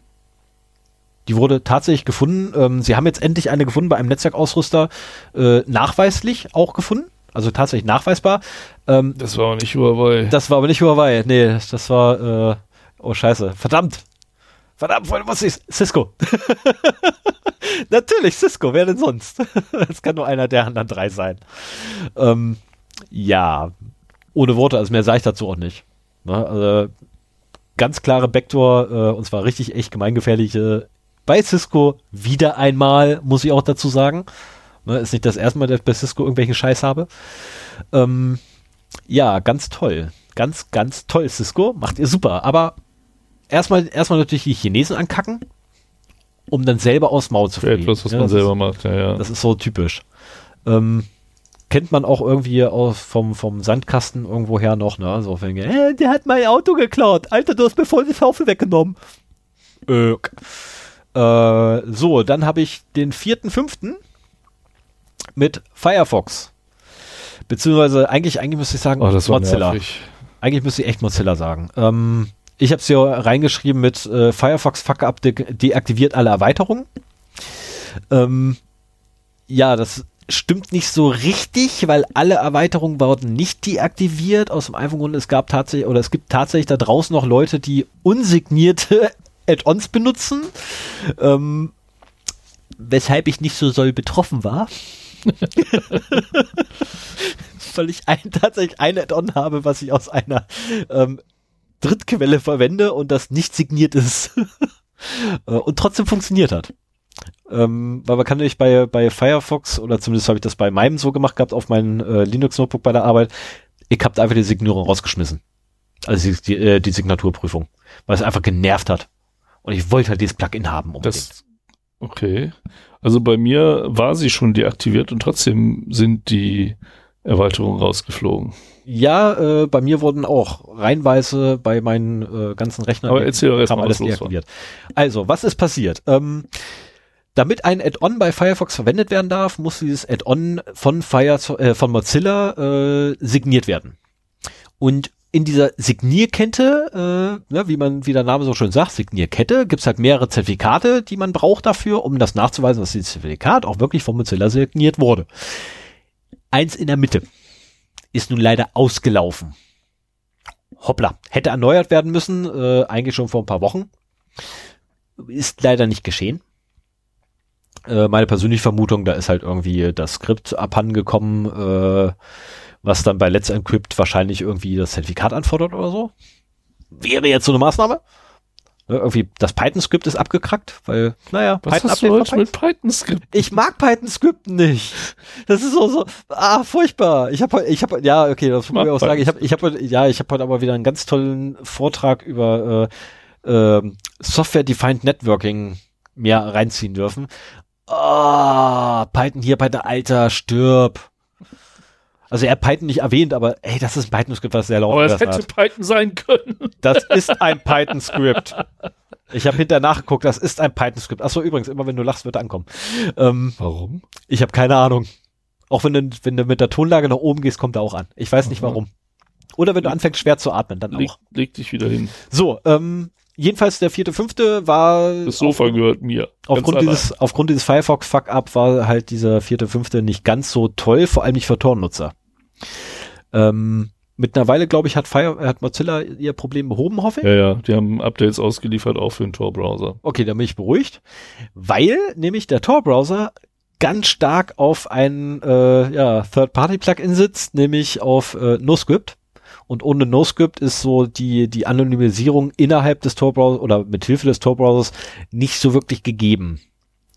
Und äh, ja, das funktionierte leider auch nicht. Das wurde einfach mal so deaktiviert und weggeschmissen. Also letztendlich war ja die Folge, dass fast alle Erweiterungen in Firefox nicht mehr funktionierten. genau, bis auf deaktiviert Handvoll. wurden. Genau, ähm, bis ich habe immer noch Probleme mit uBlock Origin. Also ähm, gelegentlich kriege ich, wenn ich Firefox, wenn ich eine Seite oder wenn ich Firefox starte und äh, die Seiten lade in den Tabs, Mhm. passiert nichts. Ich bekomme keine Seite ausgeliefert. Und erst wenn ich uBlock Origin deaktiviere, kommen sie alle. Das klingt aber eher nach einem Problem bei uBlock Origin. Ja, aber irgendwie haben die noch so einen Hiccup da hinterher, der damit vielleicht auch zu tun hat. Also dass, äh, dass die irgendwie ihre Blacklist nicht laden können und deswegen Wahrscheinlich äh, ja. sämtlichen Verkehr blockieren. Wir sperren erstmal alles. Das war, war komisch. Komischerweise, wenn ich es dann wieder aktiviere, danach geht's. Okay. Also das, das war ein Verhalten, das ich mir nicht so richtig erklären konnte. Ähm, aber das war natürlich ärgerlich, weil also es gibt halt mehrere ähm, Workarounds, die man machen konnte. Das eine war halt diese äh, Überprüfung deaktivieren. Mhm. Die war bei mir schon deaktiviert, trotzdem waren die Erweiterungen rausgeflogen. Dann konntest du irgendwie irgendwas nachladen, eine XPI, eine Erweiterung, keine Ahnung, was sie gemacht hat, aber die sollte helfen. Du hast es nicht wirklich gemacht. Bitte sag mir, dass du es nicht gemacht ich wollte hast. wieder im Internet surfen können, verdammt. Aber mich ankacken. Und über mich Das, du dich mal der, das Kapitel dich ankacken kommt heute noch. Das habe ich fast befürchtet. Hast du schon gelesen? Nö, Okay. habe ich noch nicht. Wo denn? Nee, machen wir weiter. Wo wäre ich angekackt? Nein, machen wir weiter. Okay. Okay, ich mach weiter. Äh, Zu welchem Punkt denn? Während deines Themas oder? Machen wir weiter. Ja, ist ja gut. Ich bin aber neugierig. Äh, Fuck so, up schreibt man übrigens mit U. Genau, oben hast du ja auch richtig gemacht. da ist ein U. Ja, aber da nicht. Ah, okay, da nicht. Okay, ja, hast du recht, da ist passiert. Ähm, ist ja auch so, ne? Nebenher entstanden. Während ich in einem Termin saß. Ähm, so, dann habe ich noch mal kurz den zweiten fünften, weil, Da bin äh, ich gespannt drauf. weil das Arbeitsamt, ähm, ja, das Arbeitsamt ist halt echt dein Freund und Helfer, vor allem wenn du Datenhändler bist. Äh, dann helfen sie dir ganz gerne, weil da musst du nichts weiter machen als bei denen im Jobportal. Einfach ein, eine große Menge Stellenangebote reinschicken und dann brauchst du noch auf die Daten warten. Das liefert dir das Arbeitsamt. Freihaus. Kostenpunkt. Äh, wahrscheinlich so, was ich, 120 Euro für die Automatisierung des, äh, des, des Angebotserstellungsprozesses und danach brauchst du nur warten. Ähm, ja, das, dem Arbeitsamt ist aufgefallen, dass die irgendwie, oder beziehungsweise nein, dem SWR, der SWR konnte nachweisen, dass halt ähm, Datenhändler das Arbeitsamt Jobportal benutzen. Aber der Arbeitsamt gibt's ja gar nicht mehr, ne? Verdammt, AGE. Die Agentur, für, das Jobportal der Agentur für Arbeit äh, benutzen, um halt äh, großflächig Daten abzugreifen von Arbeitslosen bzw. Arbeitssuchenden. Ähm, Um aber- damit was zu machen. verkaufen. Handel treiben. Arbeitslose sind ja nun nicht gerade die äh, nicht- einkommenskräftige. Ist nicht die Einkommenskräftige, aber du hast ja immer noch die. Arbeitssuchenden und die Arbeitssuchenden sind ja nicht zwangsläufig arbeitslos, sondern Zeitarbeiter oder Leute einfach, die einen neuen Job suchen, etc. Ähm, und äh, gerade wenn du im, also wenn jetzt Wobei nicht, das sind natürlich auch Leute, die Geld brauchen und wenn man dann da irgendwie so hier äh, Also wenn billige ich jetzt so- Kredit oder ich wollte sagen, also- oder sowas. ich kenne da so einen, der wäre mit Sicherheit glücklich, wenn er wüsste, wo er sein Geld hinpacken kann. Und wo es hinterher wieder rausprügeln könnte. Würde sich mit Sicherheit darüber freuen, über so eine Liste. Ähm, das ist halt auch so, äh, ja, ähm, ja. Das heißt, die der Druck ist, schicken dann die personenbezogenen Daten von potenziellen Bewerbern,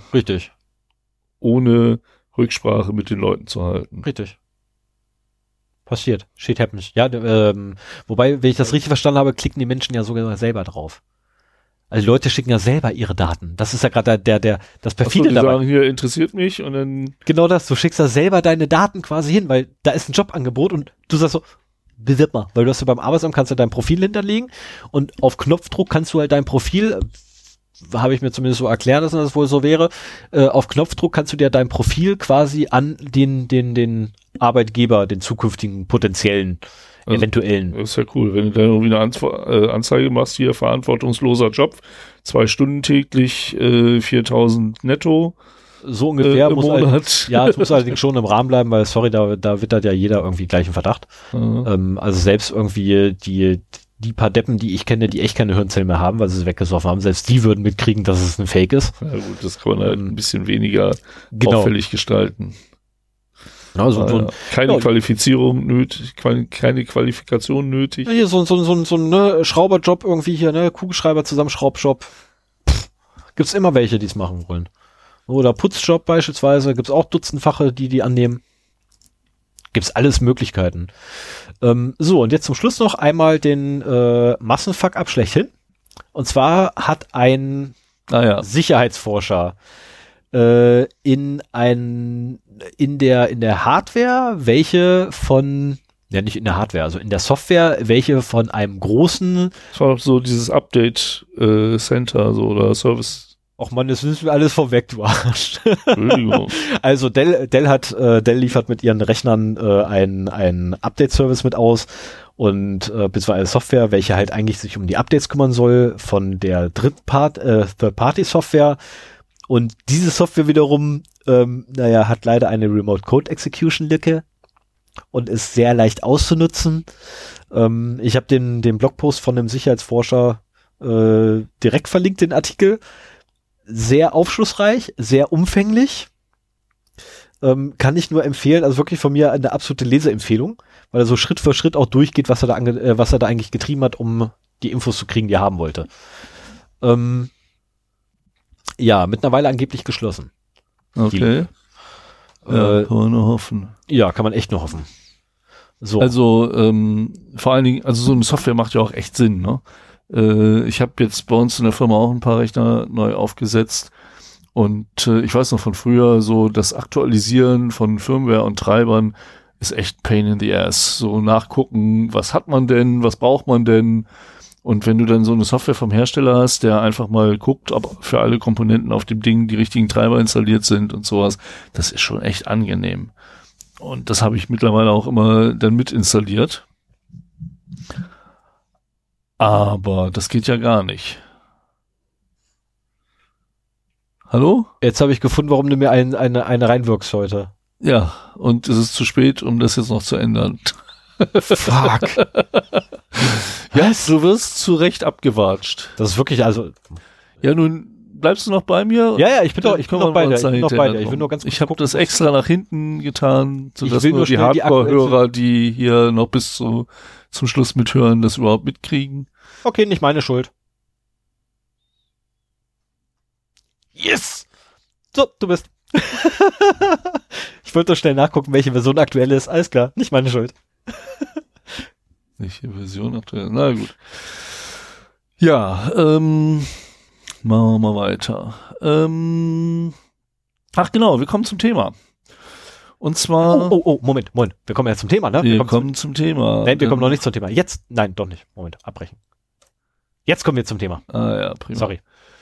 Ja, ich habe lange gesucht, bis ich irgendwie einen Titel für das Thema heute gefunden habe und ich habe mich dann entschlossen für Vulnerabilities, das Rennen zwischen Exploits und Patches.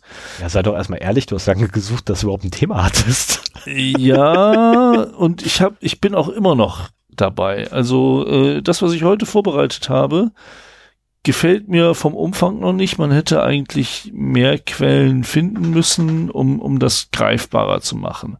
Aber da kommt halt das Problem mit der beschränkten Zeit zur Vorbereitung rein.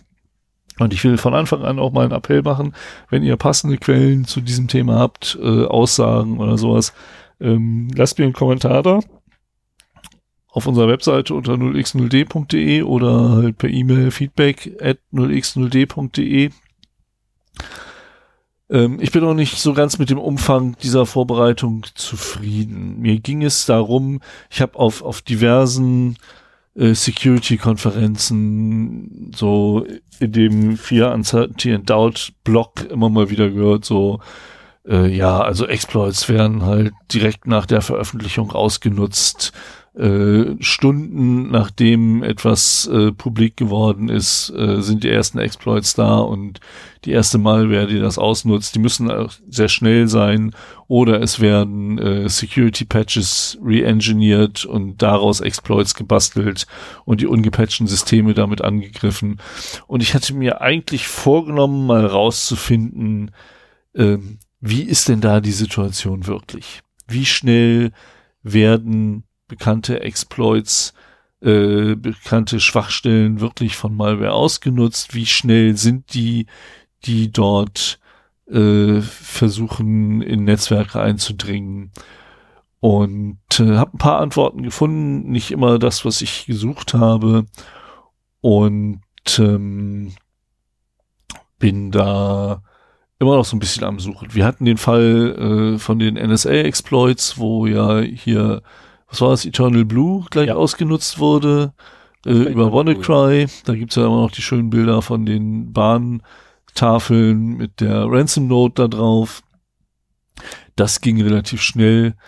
Ähm, ich habe hier so ein paar News zusammengetragen. Eine vom 14.03.2019, die hatten wir auch schon hier in der Sendung, ähm, von der äh, Schwachstelle in WinRAR, die seit 19 Jahren in der Software äh, vor sich hin gedümpelt hat, die aber auch kurz nach Bekanntwerden halt wirklich aktiv von Angreifern ausgenutzt wurden.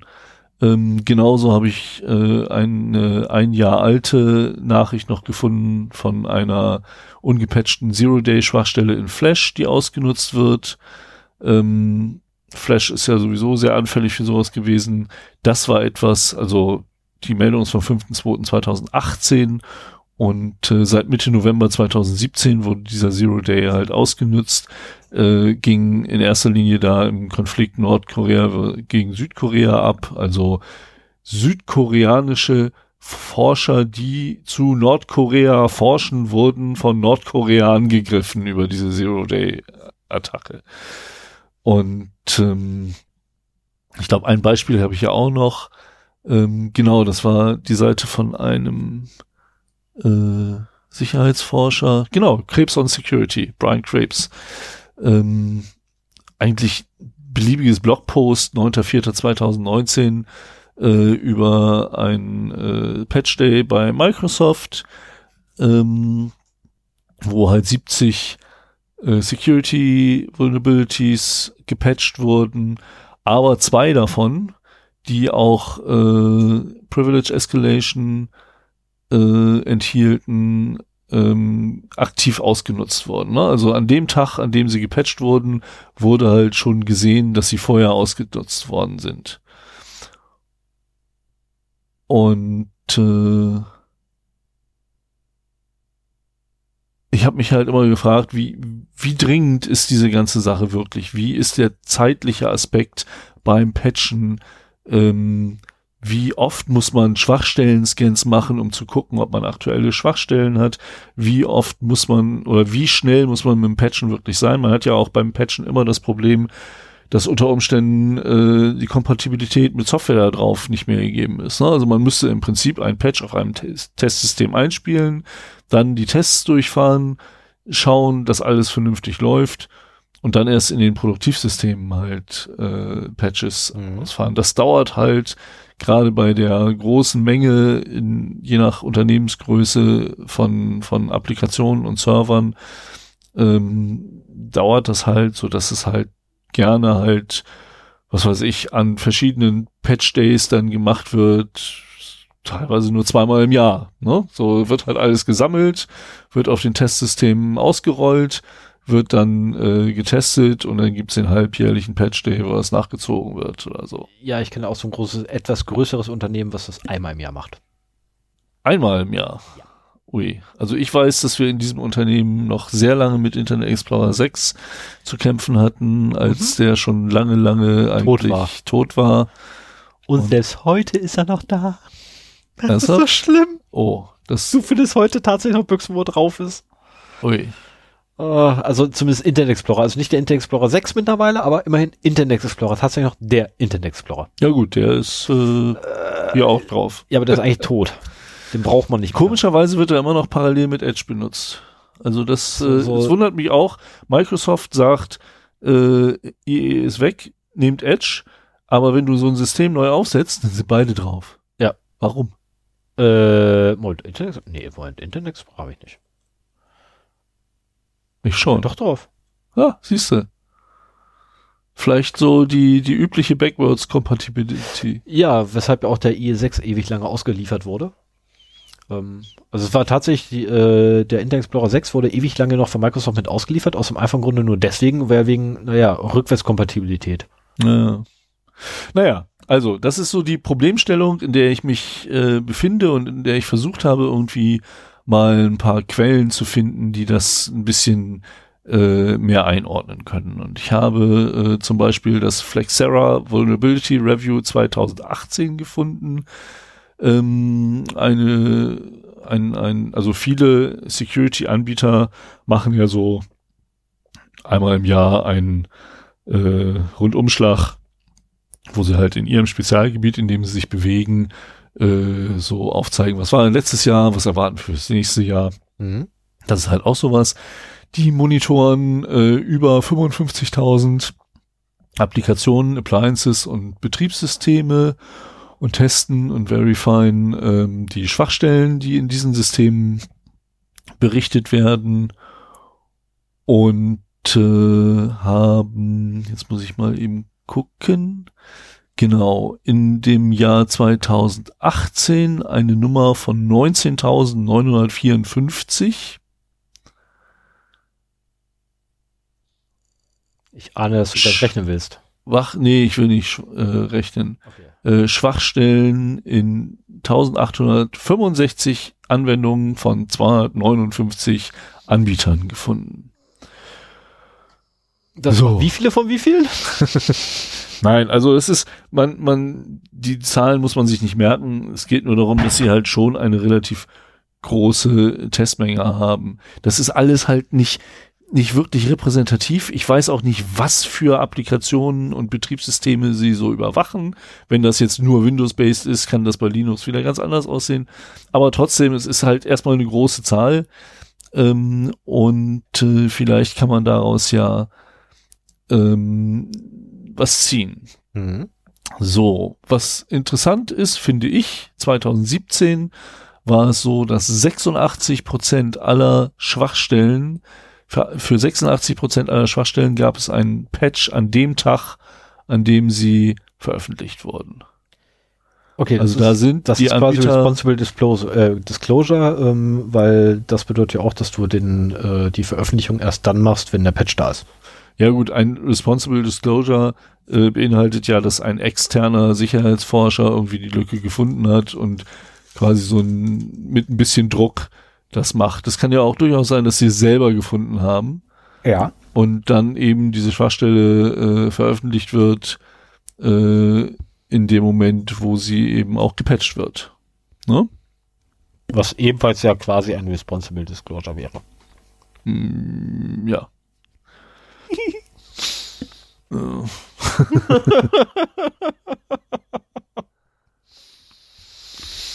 So. So, also das waren 86 Prozent äh, haben am ersten Tag. Nach 30 Tagen waren 87 Prozent der Schwachstellen, wo ein Patch verfügbar war. Das heißt also, entweder gibt es Anbieter, die kümmern sich da wirklich drum, und das sind zum Glück in diesem Fall auch die meisten, oder aber es ist ihnen egal.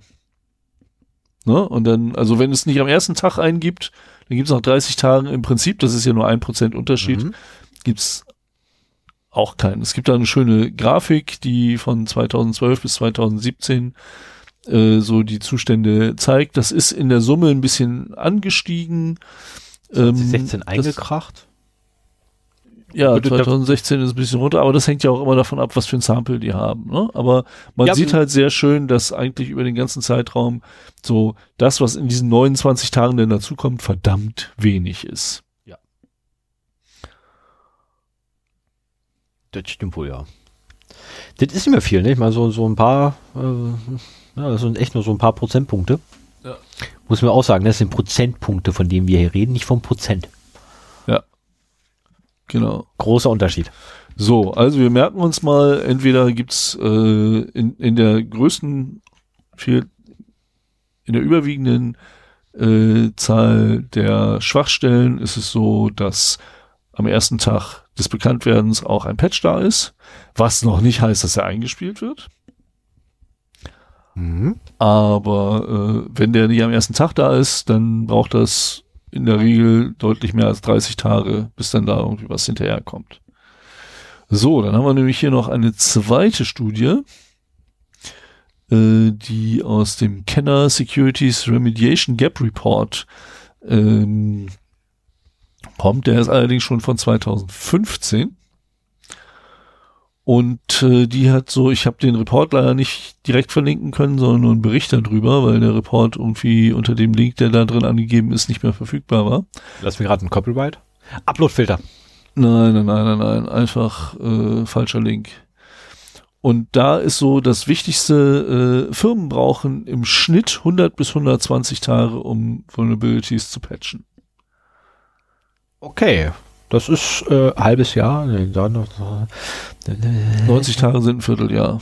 Also es sind drei bis vier Monate. ja. Ich kann rechnen, auch mit Druck auf den Ohren. Was passiert denn bei dir? Sag mal, Das, was ist, stimmt mit das, dir das nicht? war einfach hier. was stimmt bei dir nicht? du kannst rechnen. Sag mal, bist du krank? Das ist das So, zeigbar. gleichzeitig steht in diesem Security Report, dass äh, die Exploitation von Schwachstellen nach 40 bis 60 Tagen im Prinzip die Regel ist. Also 90 Prozent der Schwachstellen werden exploited nach 40 bis 60 Tagen. Nach bekannt werden. Und äh, das, also dass sie, das heißt noch nicht, also so habe ich den Bericht nicht verstanden, dass sie ausgenutzt werden, aber dass ein Exploit verfügbar ist. Hm. Ne? Das heißt aber auch, also ausnutzen, also dass ein Exploit ausgenutzt wird, merkt man ja in erster Linie daran, dass Malware gefunden wird, die den benutzt. Ja. So, wenn du jetzt aber ein individueller Angreifer bist, nehmen wir mal an, du hast ein Ziel, in das du rein willst. Du hast vielleicht schon einen Fuß in der Tür, erwartest jetzt vor dich hin. Und dann wird eine Schwachstelle, öffnet sich, wird bekannt, dann kannst du als individueller Angreifer ganz gemütlich diesen Exploit nutzen, um dich lateral weiter zu bewegen, um die entsprechende Privilege Escalation, die da drin ist, auszuführen oder was auch immer, bis dein Opfer überhaupt erstmal auf die Idee kommt, das zu patchen. Okay, jetzt, ja, ja, ja, ja, okay, jetzt ja, so ganz langsam, ja. Ne? Ja, ich war gerade irgendwie langsam. Genau, also äh, das heißt halt so 40 bis 60 Mhm. Tage. Ich, ich will das mal so interpretieren. Ich will das nicht zu, Mhm. äh, ich will das lieber vorsichtig interpretieren. Also nach 40 bis 60 Tagen ist in 90 Prozent der Fällen ein Exploit verfügbar. Ja. Was nicht heißt, dass es Malware gibt, die das ausnutzt.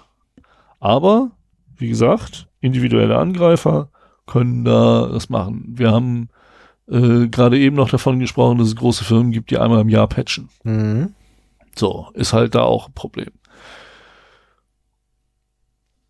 Und ähm, eigentlich nach diesen beiden Studien, wenn man das so ein bisschen übereinander bringt, muss man jetzt schon sagen, so, die Firmen haben schon verloren.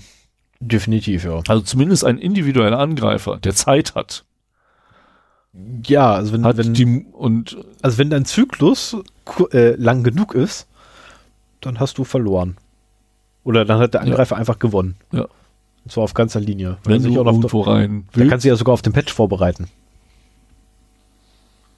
Mit ausreichend Zeit könntest du dich als, oder könnte ich mich als Angreifer sogar auf den Patch vorbereiten, der dann demnächst mal bei dir eingespielt wird. Ja, aber musst du ja nicht. Wenn du den Exploit vom Patch ausnutzt, dann, äh, also gute Angreifer schließen ja Sicherheitslücken, nachdem sie die ausgenutzt haben. Sowieso, damit ja, weil ich mal Ruhe will. Was? Ja, genau. Genau, man will seine Ruhe haben. Ja. Sehr so. gut übrigens in dem, in dem Film ähm, äh, Hackers Zero Cool äh, äh, demonstriert, wo sie sich auf einem entfernten System nicht betteln. Wer jetzt eigentlich die Kontrolle darüber behält. Sehr schön. Ähm, ich habe auch noch eine andere Studie gefunden, die ist vom Mai 2018, also auch schon ein Jährchen alt. Es ist, jetzt ist so, so, die meisten haben schon ihre jährlichen Security Reports erstellt, aber einige kommen immer noch hinterher. Ich habe keinen von 2019 gefunden. Ähm, das Jahr ist noch jung. Vier, ja, 24.05.2018, wenn es immer so Ende Mai ist, dann wird der mhm. wahrscheinlich erst in einem Monat rauskommen. Äh, und zwar war das von Tenable. Tenable ist der Hersteller von Nessus, einem eigentlich so dem großen äh, Schwachstellen-Scanner. Ja. Also ich, ich kenne zwei Sinn, also die, die Sinn machen, OpenVAS und Nessus. War nicht Nessus basierend auf OpenVAS? Nein, oder, oder OpenVAS basiert auf dem letzten äh, Open äh, Source. genau, Op ja, genau, so war das. Version von Nessus. Nessus hat sich durchaus eine ganze Ecke weiterentwickelt seitdem. Äh, nichtsdestotrotz ist auch äh, OpenVAS immer noch ein ernstzunehmender Schwachstellen-Scanner, mhm. aber also so von der, von der Oberfläche sieht Nessus mittlerweile deutlich moderner aus, muss ich sagen. Kann ich mir vorstellen. Und äh, die haben halt auch, also was, was mir da so ein bisschen Sorgen macht, ist, dass sie aus Telemetriedaten eine Studie gemacht haben zur Quantifizierung des Zeitvorteils von Angreifern. Telemetriedaten? ja, das heißt wo, nämlich. Wo, also erstmal grundsätzlich, wessen Telemetrie? Ihr ihrer. Bei, bei ihren Kunden. So interpretiere ich okay, das, weil sie haben Telemetriedaten ihrer Kunden. Sie haben halt geguckt. Ähm, wir haben so drei Zeitpunkte. Den Zeitpunkt, eine Schwachstelle wird offengelegt. Mhm. Dann der Zeitpunkt, ein Exploit ist verfügbar. Mhm. Und der Zeitpunkt, äh, der, der erste Kunde assesst die Schwachstelle. Okay. So, das heißt, der erste Kunde macht einen Schwachstellentest und findet diese Schwachstelle in seinem System. Autsch. Und das hat mir so ein bisschen Sorgen bereitet, weil ich eigentlich nicht gut finde, dass sie das überhaupt mitkriegen. Ich wollte gerade sagen, das ist halt, das ist, das ist schon wieder irgendwo ein bisschen, also sagen wir so, es, es, es, ähm, es hat einfach ein gewisses Potenzial für bösartige Menschen innerhalb des Unternehmens, die da Nessus herstellen. Ähm, das auszunutzen, diese Information. Weil wenn ich meinem, meinem, mein Zulieferer quasi sage, welche, Fe welche Fehler und welche Schwachstellen in meinem System drin sind, ähm, und er nur dafür da ist, mir zu sagen, ob ich Fehler und Schwachstellen habe. Ja, in, in welcher Tiefe das ist, weiß man ja nicht. Aber ähm, ja, ich kann auch nur das bewerten, was ich jetzt gerade quasi aufgenommen habe. Ja, ja, also halt irgendwelche halt Telemetrie-Daten äh, werden halt äh, von den Scans an Nessus geschickt, äh, an Tenable. Was das genau ist, weiß ich nicht. Da, da wurde auch nicht drüber gesprochen. Ähm, aber die Tatsache, dass sie das halt rausfinden, fand ich halt schon irgendwie komisch. Die haben Ende 2017 in einem Zeitraum von drei Monaten ähm, 200.000 Schwachstellen-Scans ausgewertet und für die 50 häufigsten Schwachstellen dieser Auswertung gemacht. Okay. Die Sie da vorstellen wollen.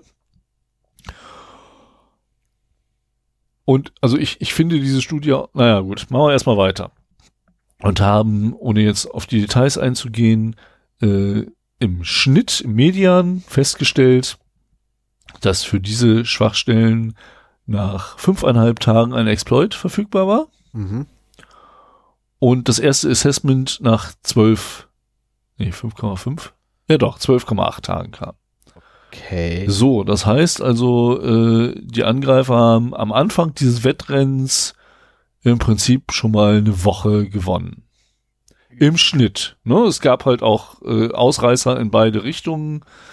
Ähm, zum Beispiel auch, dass bei 34 Prozent hier 34 Prozent der analysierten Schwachstellen, das war ja in einer anderen Studie eine deutlich höhere Zeit, ein, äh, ach nee, Moment. Da war es, wann der Patch zur Verfügung Mhm. steht.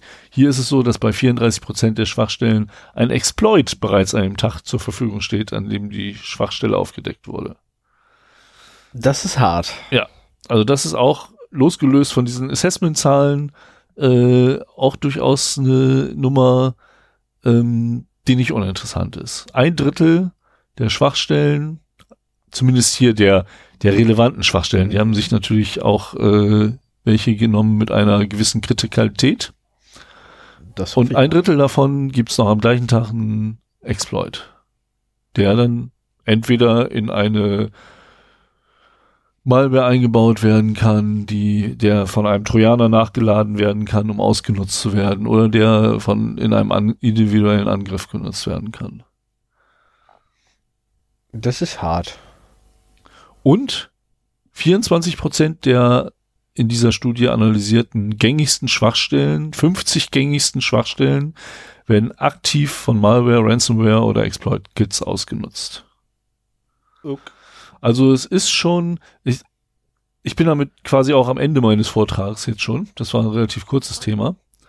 Aber ich glaube, es hat halt gezeigt, die so, so unterschiedlich wie diese drei Studien waren, die ich mir da angeguckt habe und, und auch so, so zweifelhaft wie die Repräsentativität halt ist, ähm, ist das schon wirklich ein Thema, auf das man achten muss. Ne? Also ähm, Exploits werden schnell ausgenutzt, teilweise, also wenn es, wenn es äh, kritische Schwachstellen sind, nein, Sogar- Exploits nicht, wenn es kritische Schwachstellen sind, ich bringe mal Exploits und Vulnerabilities durcheinander, wenn es kritische Schwachstellen sind, äh, werden die halt auch in einem Drittel der Fälle äh, Sehr schnell sehr schnell exploited. Jetzt habe ich leider keinen Verlauf bekommen, so 34 Prozent am Mhm. ersten Tag. Wie sieht's dann am zweiten, dritten, vierten aus?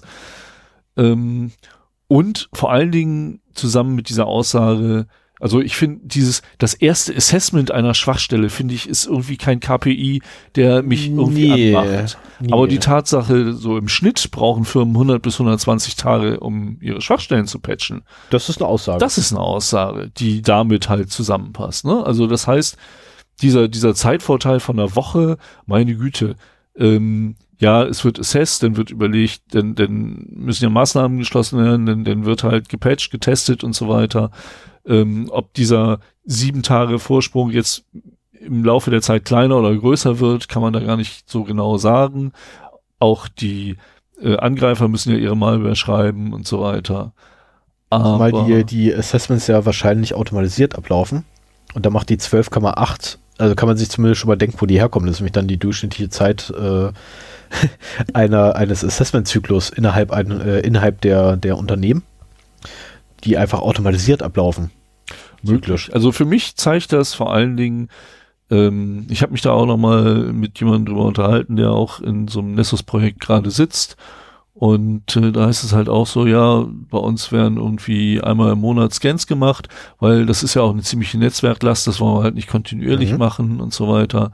Ähm, und das zeigt mir halt so die, die Schwachstelle des Schwachstellen-Scannings.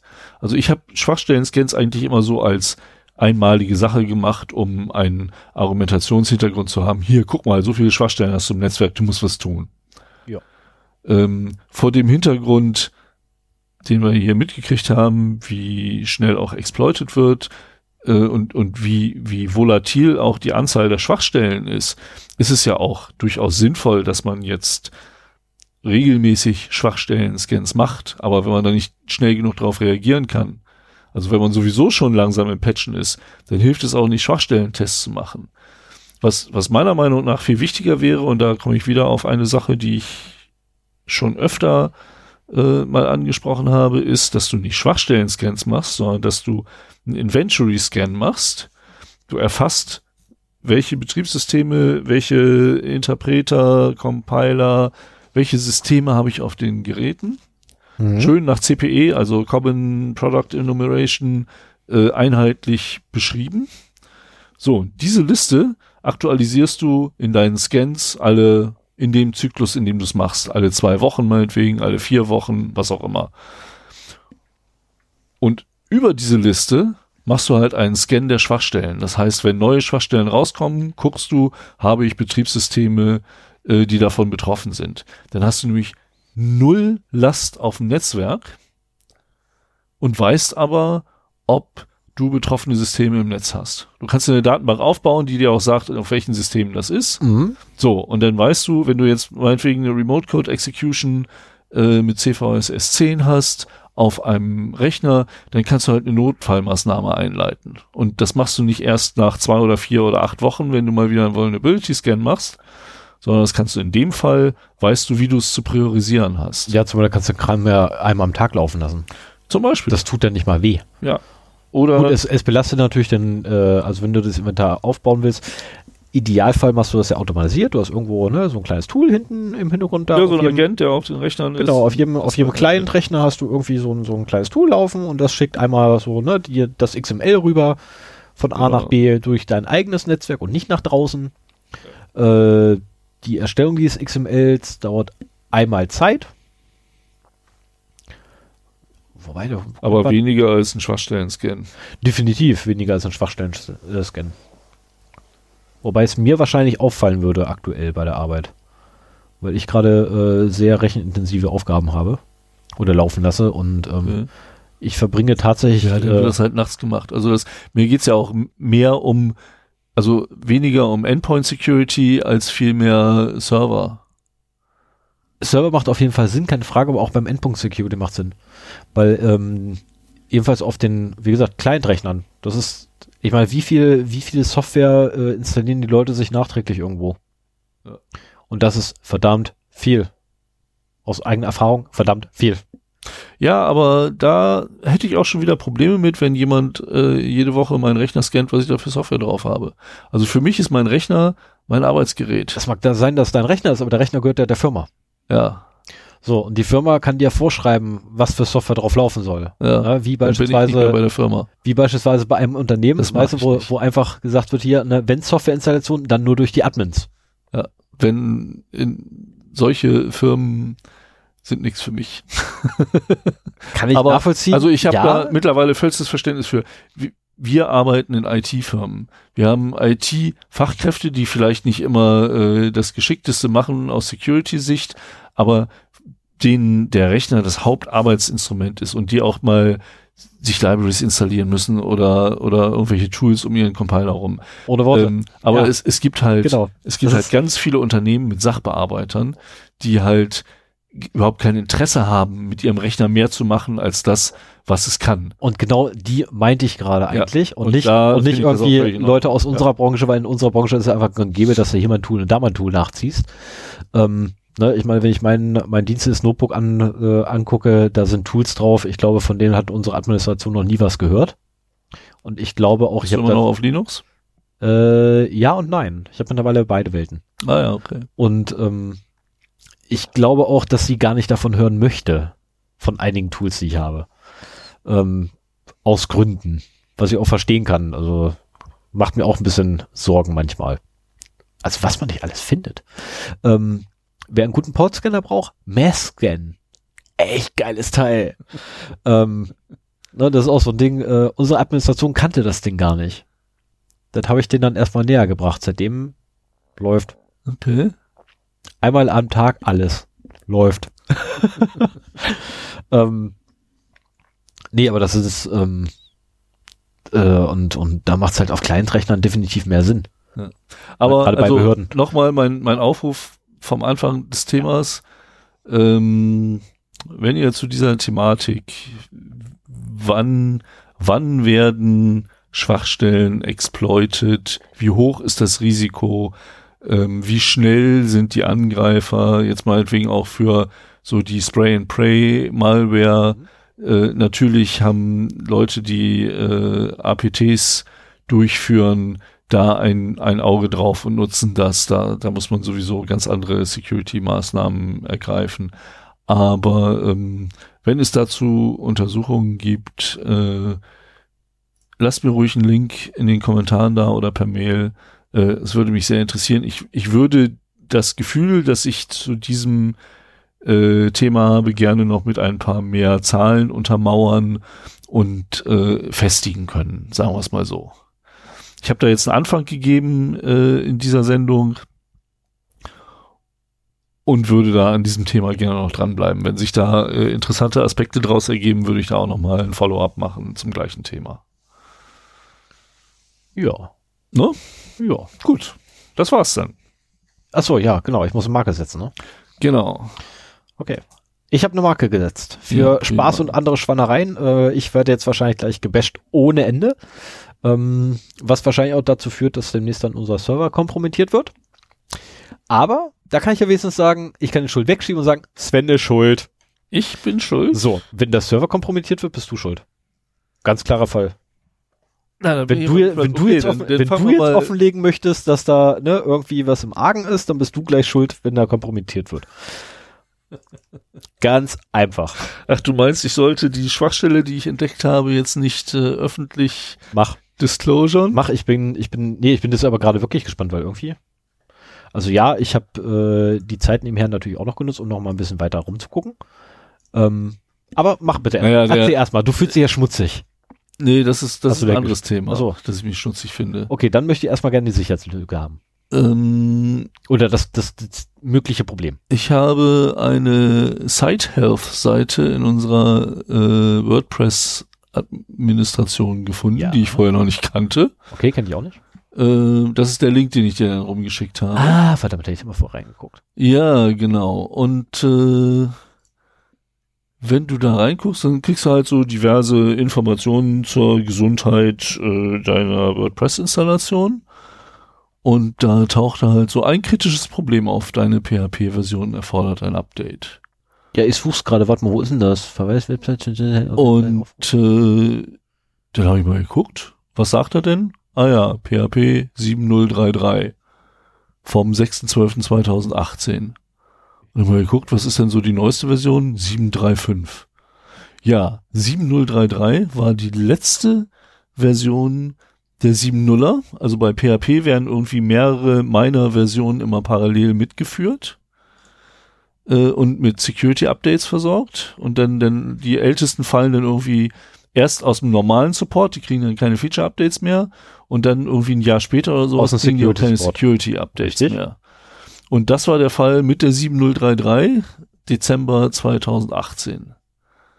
Jetzt gibt's nur noch die 7.1 irgendwas, 7.2 irgendwas und 7.3 irgendwas. Mhm. 735, genau, habe ich geguckt.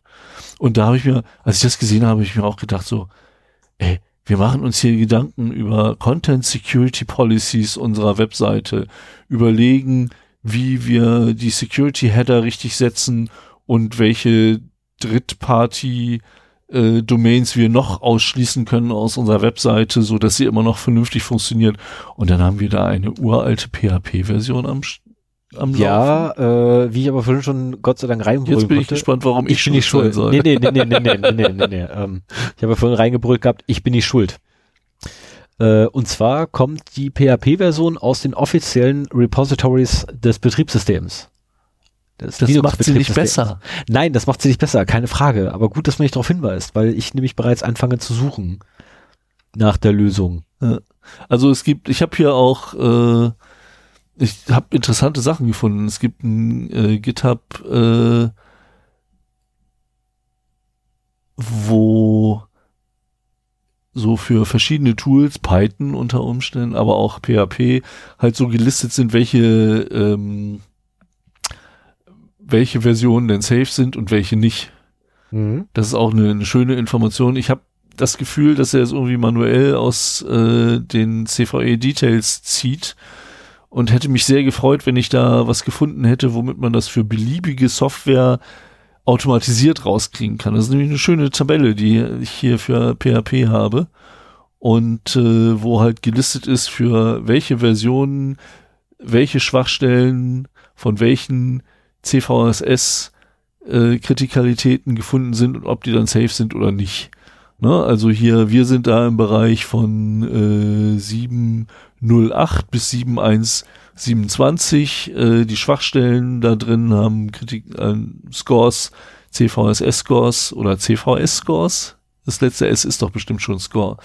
Äh, von 7,5 bis 9,5, was verdammt hoch ist, und damit sind sie halt nicht sicher. Ja. Und äh, also das, das war wirklich so der Gedanke, so von wegen, wir, wir, wir unterhalten uns hier über Content Security Policies und diesen ganzen Scheiß. Und dann haben wir da eine PHP-Version, die uralt ist und nicht mehr supported wird. Und, Ja, nein, ich werde mir da definitiv. aber man, man, man merkt halt immer müssen. wieder, man findet Dinge, man muss nur gucken und dann ja, also finden tut man definitiv immer was. Ähm, mach was. werde ich, werde ich auch. Äh, ich werde allerdings versuchen, kein äh, Private äh, Repository von irgendwem anzupacken, weil Nee, nee. wenn, dann möchte ich ganz gerne ein offizielles Repository haben. ja, müsste doch möglich sein. Ja, äh, wie gesagt, es ist bereits die offizielle Version, die mit Betriebssystem Was, ausgeliefert was, wird. was für ein Betriebssystem hast du da drauf? Äh, da läuft ein Ubuntu mit LTS. Aha. So, ähm, Haben die vielleicht mehrere PHP-Versionen im äh, Repository? das ist das, was ich ausprobieren will, weil wenn ja, dann schmeiße ich die 7 da runter und hau die 7.3 rauf. Okay. Nicht, dass du irgendwo findest, dass die 7.3 schon drauf ist und äh, ich nur das WordPress äh, dazu verleitet habe, Ich habe 7.0 nee, ich hab, ich hab auch, ich hab auch die 7.033 gefunden. Aha. Ähm, muss ich dann, wie gesagt, muss ich mal in aller Ruhe angucken. Naja, Und da werde ich definitiv eine Lösung für finden. das äh, war das. Eigentlich wollte ich viel mehr bashen, aber da du mich so lieb mit Armbrot versorgt hast heute, äh, wollte ich da nicht mehr. Aber da, irgendwie musste das rein und das musste auch hier öffentlich passieren. Das äh, kann ich durchaus nachvollziehen. Aber ja? du kannst jetzt zurückbashen. Weil ich habe ja hier schon äh, in den Shownotes geschrieben, Sch- Sven fühlt sich schmutzig und genauso ist es, ich fühle mich schmutzig. okay. Und zwar habe ich nach zweieinhalb Jahren Abstinenz mir wieder einen WhatsApp-Account zugelegt. Und äh, das, das, und federt ihn. das, und das ärgert mich. Das glaub ärgert ich. mich wirklich. Ähm, ich habe aus Überzeugung vor zweieinhalb Jahren meinen WhatsApp-Account gelöscht. Äh, fand das total scheiße, dass die jetzt, äh, also erst war ich schon entsetzt, als Facebook es gekauft hat, dann äh, als Facebook bekannt gegeben hat, so, als wir es gekauft haben, haben wir zwar gesagt, wir tauschen keine Informationen zwischen WhatsApp und Facebook aus, aber wir machen es jetzt trotzdem. Ja, war ja klar, dass es kommt. Genau. Dass das irgendwann kommt, war klar, aber egal. Das war für mich der Zeitpunkt, also beim, beim ersten Mal, als Facebook gekauft hat, habe ich so in meinem Freundeskreis versucht, Werbung für alternative Messenger zu machen und so weiter. Ja, mit einem Pärchen schreibe ich jetzt immer noch per Threema. Mit der Band damals war äh, Telegram der Messenger der Wahl. Wir schreiben mit Signal nach langen, langen Tests äh, von irgendwelchen Messengern. Ja. Und äh, aber ich habe ein kleines Kind und das Erschreckende ist so, du du du hast dann irgendwie so soziale äh, Gruppen, in denen du dich plötzlich wiederfindest, von denen du nie geahnt hast, dass du mit denen irgendwas zu tun haben wirst.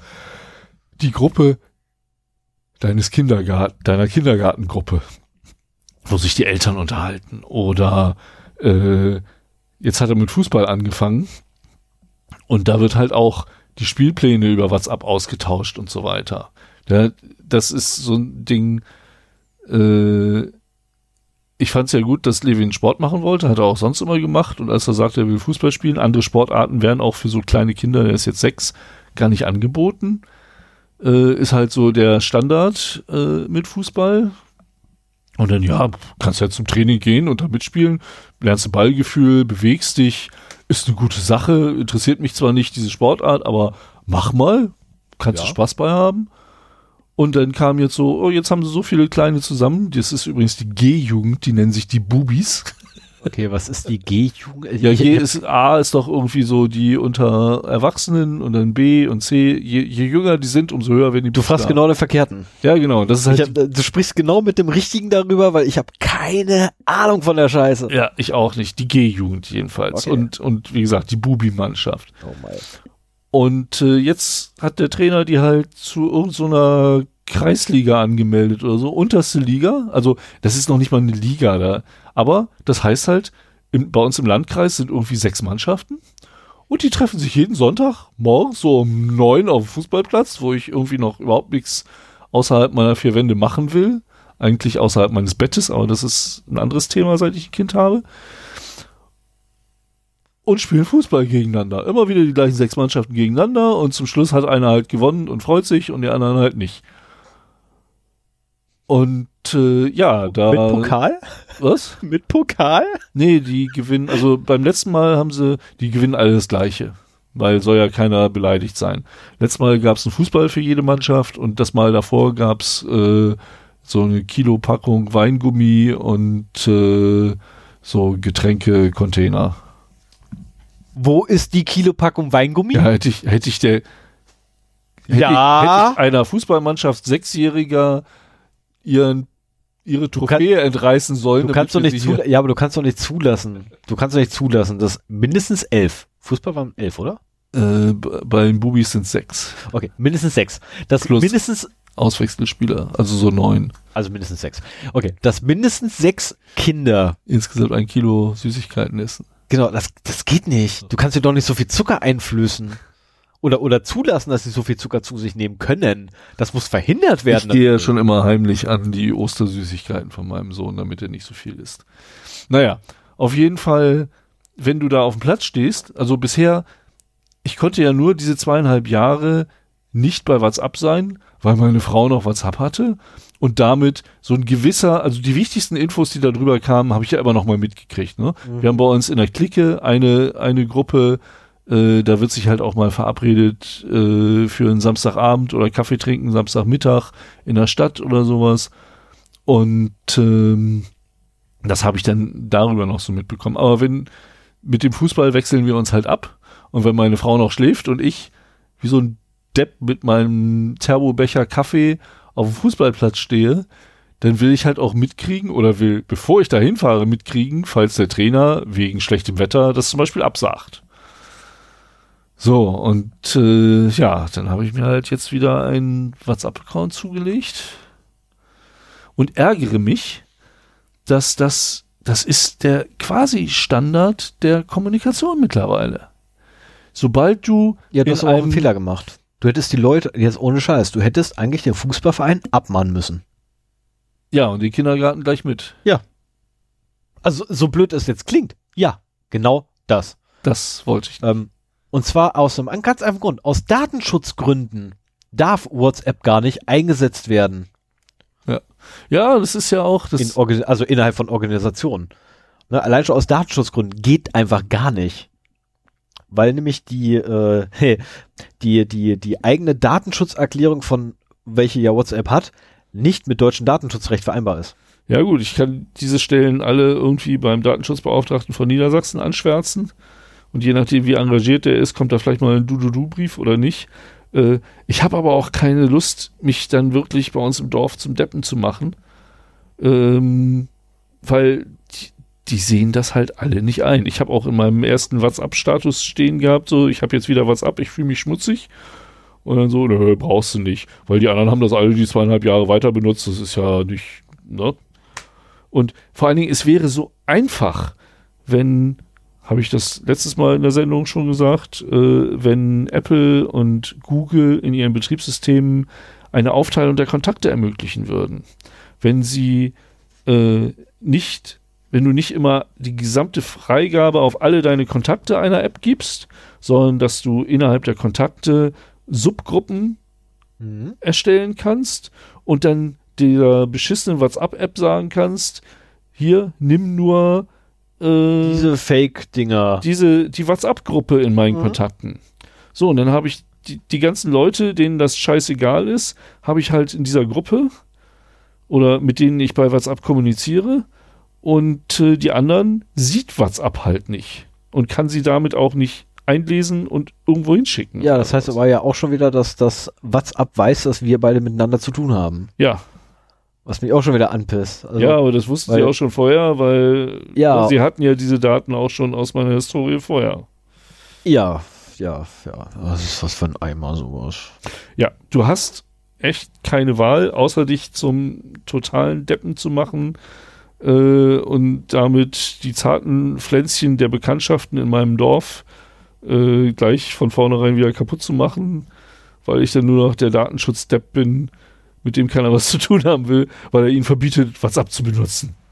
Hätte ich vielleicht Erfolg mit, aber äh, naja, wäre auch nichts. Also, ja, also, also, ich muss ganz ehrlich sagen, ich persönlich, ähm, ne, ich bin auf jeder Party immer ein ganz gern gesehener Gast, gerade weil ich ja so vollstecke mit ähm, klugscheißer Partywissen. ich bin auf jeder Party, bin ich sowas von gerne gesehen.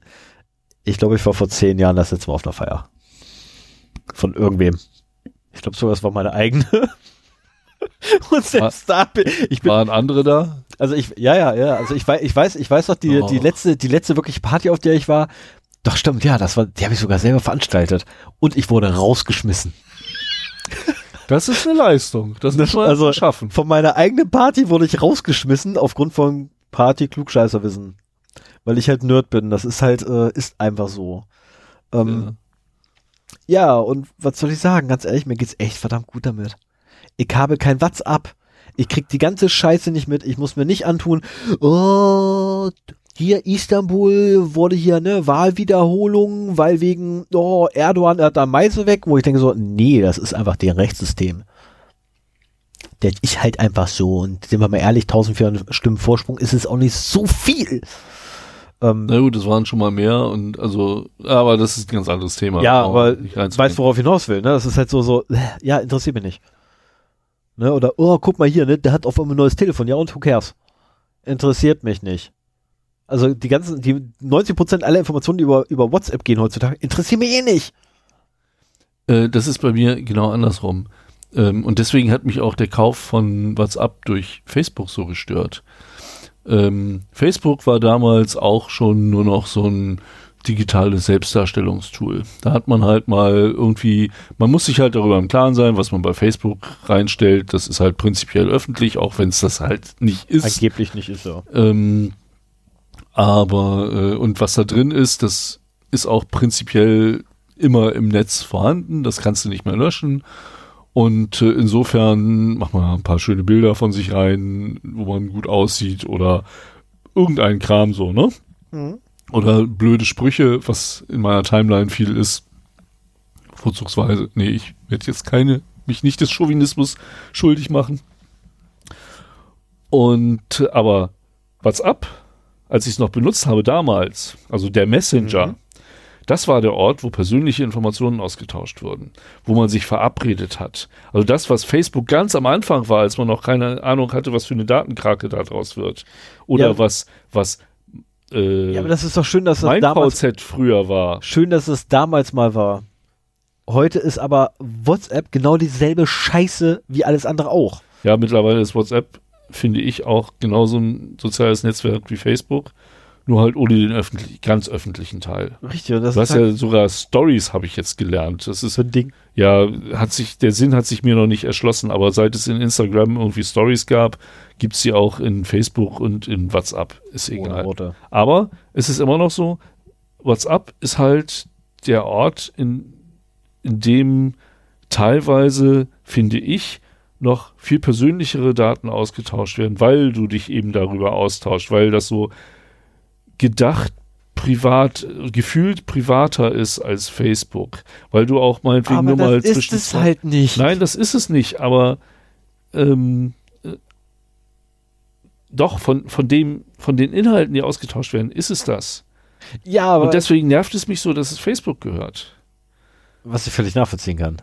Aber das ist so, so, so ah, äh, ja, von, von den Inhalten, die ausgetauscht werden, mag ja sein, dass sich das Ganze privater anfühlt. Aber die Realität ist einfach, die Scheiße ist nicht privat. Nein, das meine ich auch nicht. Aber du, du teilst andere Informationen auf Facebook und auf WhatsApp. Ja, Facebook und, und, wenn ich, wenn ich morgen ne, von, von meinen primären Geschlechtsmerkmalen äh, ein Foto mache und das bei WhatsApp hinpacke, dann kann ich mir auch sicher sein, dass Fratzenbuch das Foto hat.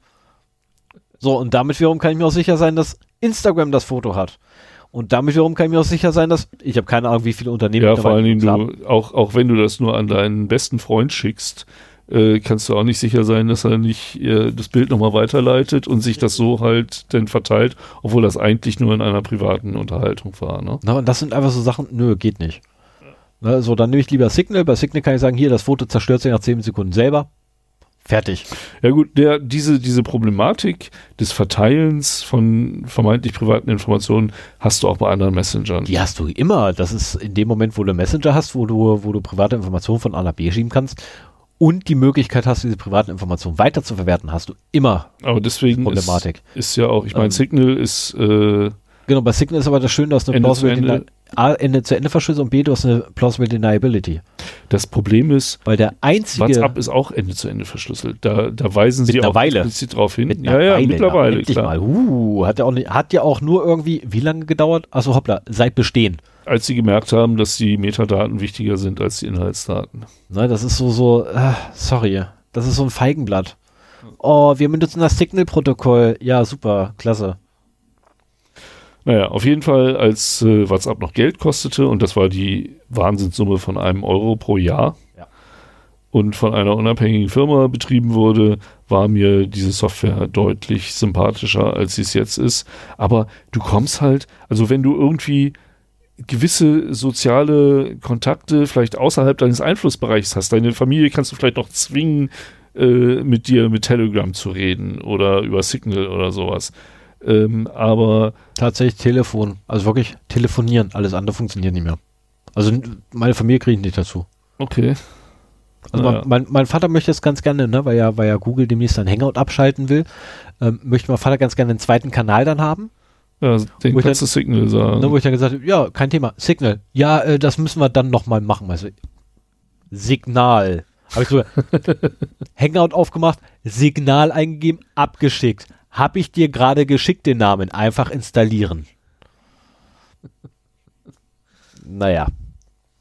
Wir Naja, machen, wenn er wieder also ich, ich will, äh, wenn, wenn du nicht, so wie du bereit bist, irgendwelche äh, sozialen Beziehungen äh, zu riskieren, kommst du früher oder später Welche da nicht dran vorbei. Sollte ich denn riskieren? Äh, gut, du hast eh keine. Ja, wir hatten das schon geklärt. Ich bin Nerd. Auf einer Party bin ich der Typ, der rausgeschmissen wird, auch wenn ich der Veranstalter der Party bin. Ja, ich sage ja von mir immer, ich bin Nerd mit normalen Freunden und das ist in diesem Fall das Problem.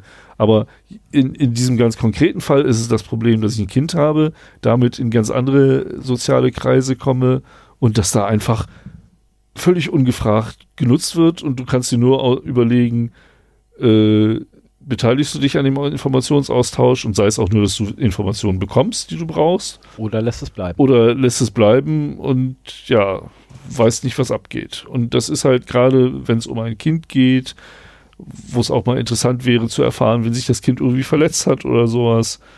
Ähm, doof. Ja. Das ist blöd. So, jetzt bringen wir das auch mal zum Abschluss.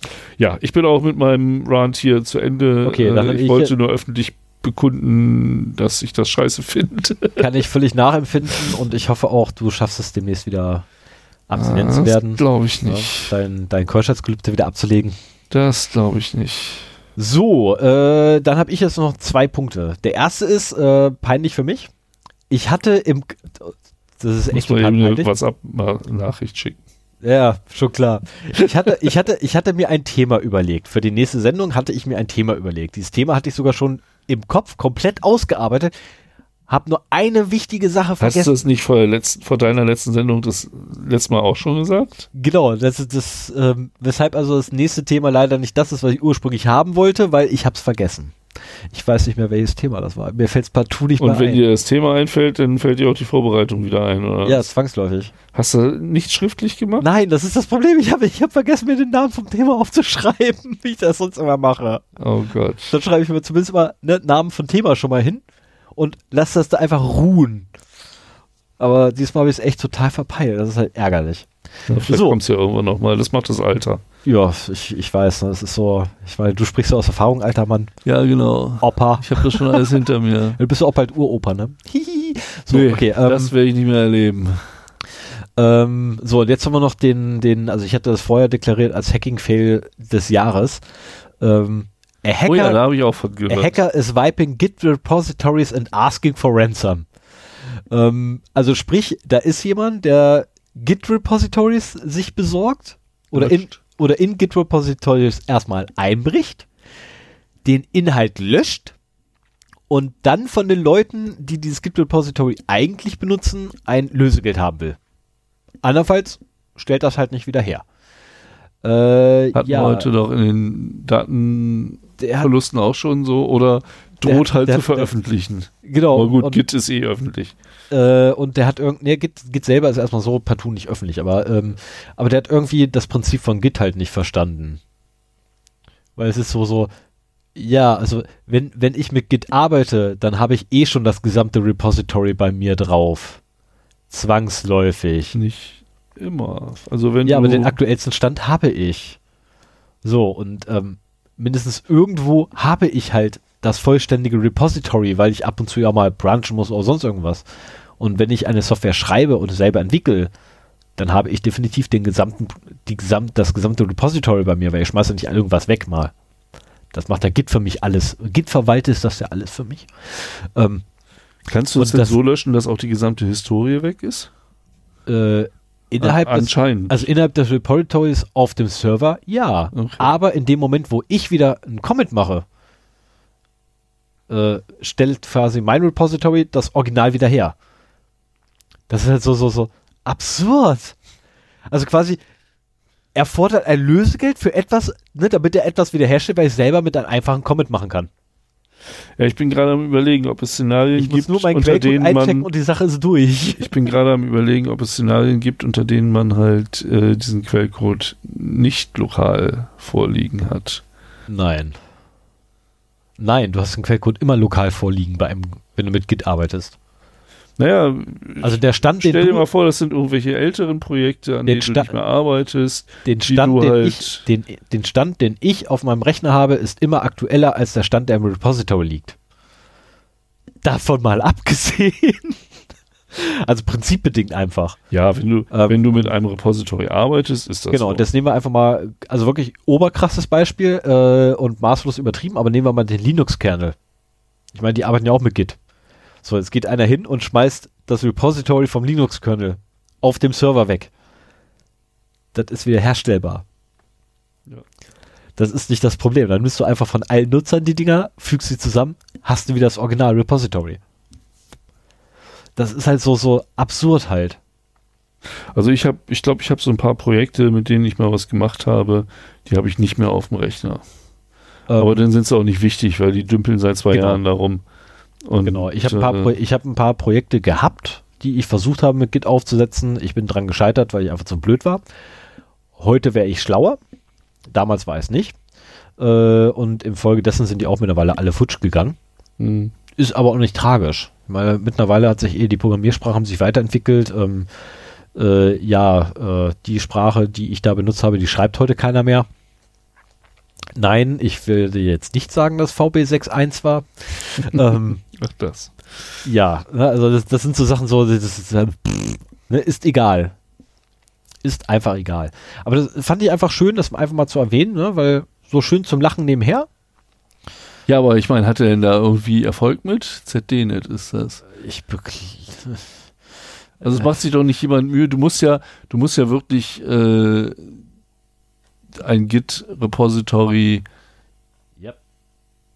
kapern, um das halt Ja. löschen zu können. Diese Hier Arbeit ist, musst hier du ist dir übrigens erst noch machen. eine, eine schöne Anmerkung ähm, von äh, Fefe. El Fefe sprach nämlich, jeder, der mal einen Checkout gemacht hat, hat noch den aktuellen Stand und alle Versionen Ja. von vorher. Ja. Daher ist die Drohung auch nicht, wir löschen unser Backup, sondern wir veröffentlichen unser Backup.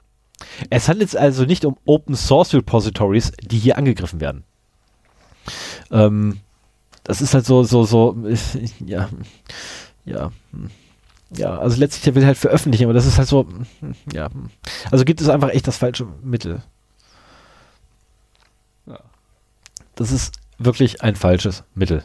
Und selbst Herr Dehnet selber sagt ja, ne, ähm, das Gute, das Gute ist, ähm, nachdem sich äh, durch, durch ähm, äh, Victims, ähm, durch ein paar Opferfälle durchgearbeitet haben ähm, und Mitglieder vom Stack Exchange Security Forum ähm, rausgefunden haben, dass es nicht wirklich gelöscht ist, sondern einfach nur, ja, der Git-Header verändert wurde, ähm, kann wie weiterhin alles einfach recovered werden. Ja.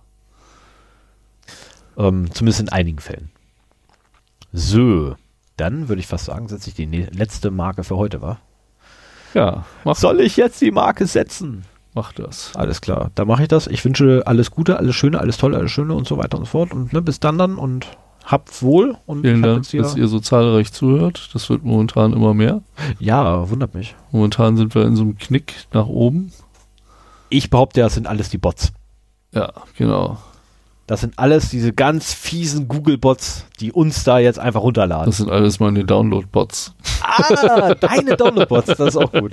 Sven's Download-Bots. Also, dann macht's gut. Wahrscheinlich in zwei Wochen hören wir uns wieder, wenn ihr mögt. Genau. Dann und mit einem Thema, das Stefan hoffentlich nicht vergessen hat. ja, wo ich erstmal Neues finden jetzt. Ähm, und liebe Sven Download-Bots, lasst doch mal einen Kommentar da unter 0x0d.de oder feedback at 0x0d.de. Genau. Oder wir freuen uns über Sternchen im iTunes Library. Oh ja, da, da freuen wir uns sogar sehr, vor allem über fünf davon. Ja. Das wäre super. Plus ein netter Kommentar noch unten drunter wäre klasse. Also, macht's Bis gut. dann. Ciao. Ich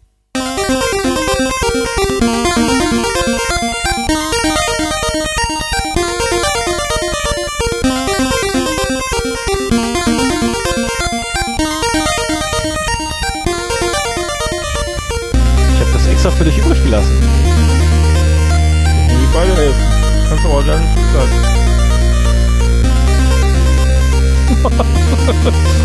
Dann teile ich die Hälfte die Hälfte. das